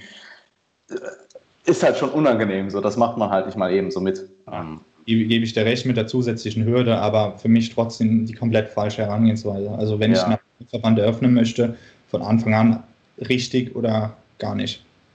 True that. Ja, also wenn du es halt mit anderen Tests kombinierst, ist es, ähm, also ich, ich, ja. ich bin jetzt nicht unbedingt komplett negativ dagegen, ja. ähm, weil wenn du nur diesen Test hast, klar, dann keine Frage. Dann such dir was, was sinniger ist, ähm, was vielleicht schwieriger ist zu umgehen, aber nochmal als Zusatztest, okay, ich weiß nicht genau, wie teuer das ist. Ich könnte mir vorstellen, dass es relativ teuer ist. Von daher gibt es ähm, vielleicht dann gerade für diese kleineren Verbände doch sinnigere Investitionen, wenn die Ressourcen nicht so hoch sind. Ähm, nichtsdestotrotz mich da, also ich meine, für mich war es jetzt kein Problem, weil ich weiß, ich betrüge nicht. Aber ähm, ich kann mir schon vorstellen, dass jemand, der da sitzt und weiß, dass er betrügt, dass es schon ordentlich unangenehm ist. So, ja. also ja. Ich weiß, dass äh, Freddy sogar, ähm, also ähm, äh, nicht äh, Hölzel, sondern äh, mein Kumpel Freddy, ähm, ja. damals auf jeden Fall äh, auch gut aufgeregt war Obwohl, also bei ihm weiß ich einfach zu 100 Prozent, dass äh, alles in rechten Dingen zugeht. Ähm, aber er war, er war sogar extrem aufgeregt. Okay. Ja, ich meine, so eine gewisse minimale Nervosität war jetzt schon vorhanden, aber ich bin da sowieso sehr, ähm, sehr, ähm, also ich kann sowas sehr bedacht angehen. Ja. Also ich bin auch hier derjenige, der, wenn er einen Flug verpasst, halt ich denke, okay. Ist passiert. Ja. Wo kriege ich jetzt den nächsten Flug her, so ungefähr. Also, ähm, ja, ich, ja. Ähm, nee, ist interessant auf jeden Fall. Also ich, ich glaube, dass man eben durch den Sport, um nochmal auf das Thema zurückzukommen, ja. wir sind jetzt ein bisschen abgeschweift. Das stimmt. Ähm, dass man, dass es unterschiedliche Gründe gibt, warum jemand den Sport langfristig macht. Ich denke, dieser Grund, sich immer wieder selbst zu übertreffen und Progress zu sehen, ähm, extrem wichtig ist. Und da haben wir auch gerade schon darüber geredet, dass es auch als Motivation, ähm, den Sport längerfristig auszuführen, durchaus eine, eine gute Sache ist. Ähm, ich glaube auch, dass generell diese, dieser Übertrag von Bodybuilding aufs restliche Leben, wenn richtig angewandt, sehr positiv sein kann. Also zum Beispiel die Disziplin, die du im Sport lebst. Vielleicht auch Dinge zu tun, die du nicht unbedingt machen möchtest, in dem Moment dann trotzdem zu machen. Ähm, also ich, ich äh, bin zum Beispiel, was mein Haushalt angeht, besser nach der Prep als vor der Prep. Weil in der Prep war es halt, also es war wirklich so, ich, jeden Abend war ich einfach komplett wrecked und ich wusste so, ich gehe jetzt noch in die Küche, nehme meine Supplements, räume meine gesamte Küche auf, mache meine Spülmaschine fertig, putze einmal alles ein bisschen drüber. Und das wurde halt einfach nicht geskippt. So, das wurde einfach jeden blöden Tag gemacht, egal wie wenig Lust du drauf hattest. Jetzt mache ich es halt auch immer noch. so.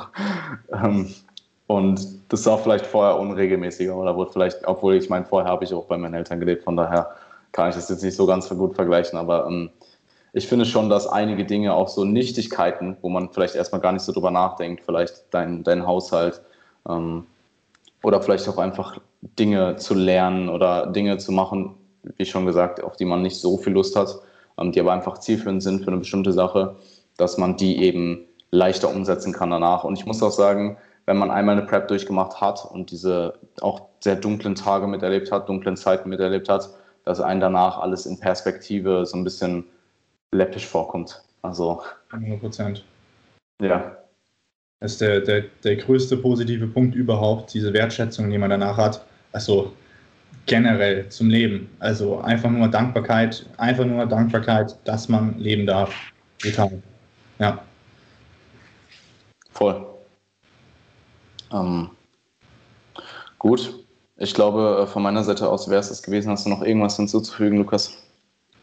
Jan, war mir, war mir ein Spaß, ähm, mit dir darüber zu sprechen. Hat mir wirklich äh, Spaß gemacht. Ja, perfekt. Also, Freut mich. Weil dir da sein durfte. Ähm, wo können Leute dich finden? Ähm, was hast du? Was hast du am Start im Internet? am Start im Internet. Also hauptsächlich gerne einfach über Instagram ähm, Motivation King eingeben, wenn da irgendwelche Fragen sind oder ähm, ja, gerne via DM und dann passt das schon. Okay, cool. Ja, ähm, werde ich auf jeden Fall auch in die Beschreibung äh, packen. Und ähm, ja, dann äh, mach dich gefasst auf DM-Spam. Nein, ich glaube so. nee, also äh, ich äh, muss nur also zum Podcast generell was sagen. Ähm, ich finde das einfach geil, ähm, dass du auch den, ähm, den englischsprachigen Science-Bereich halt wirklich in den deutschsprachigen Bereich holst. Also dass man da wirklich dadurch, dass es äh, ähm, zweisprachlich aufgezogen hast, den, den Podcast, äh, bietest du der deutschen Szene wirklich guten Mehrwert und ähm, finde ich super, das muss man auf jeden Fall wertschätzen. Danke, danke. Nee, gerne wieder. Gut, ja, wir haben eh, ja, egal. Ähm, wird, wird, dann eh, wird dann eh released. Also ähm, lass uns das noch secret halten. Ähm, die, die, äh, die Folge oder was? Nein, nein, die Folge nicht. Nein, nein, nein, alles gut. Ich, alles gut, Lukas. ähm, okay, hat mich auf jeden Fall gefreut und dann ähm, ja, hören wir uns hoffentlich bald wieder. Tschüss. Bye, bye.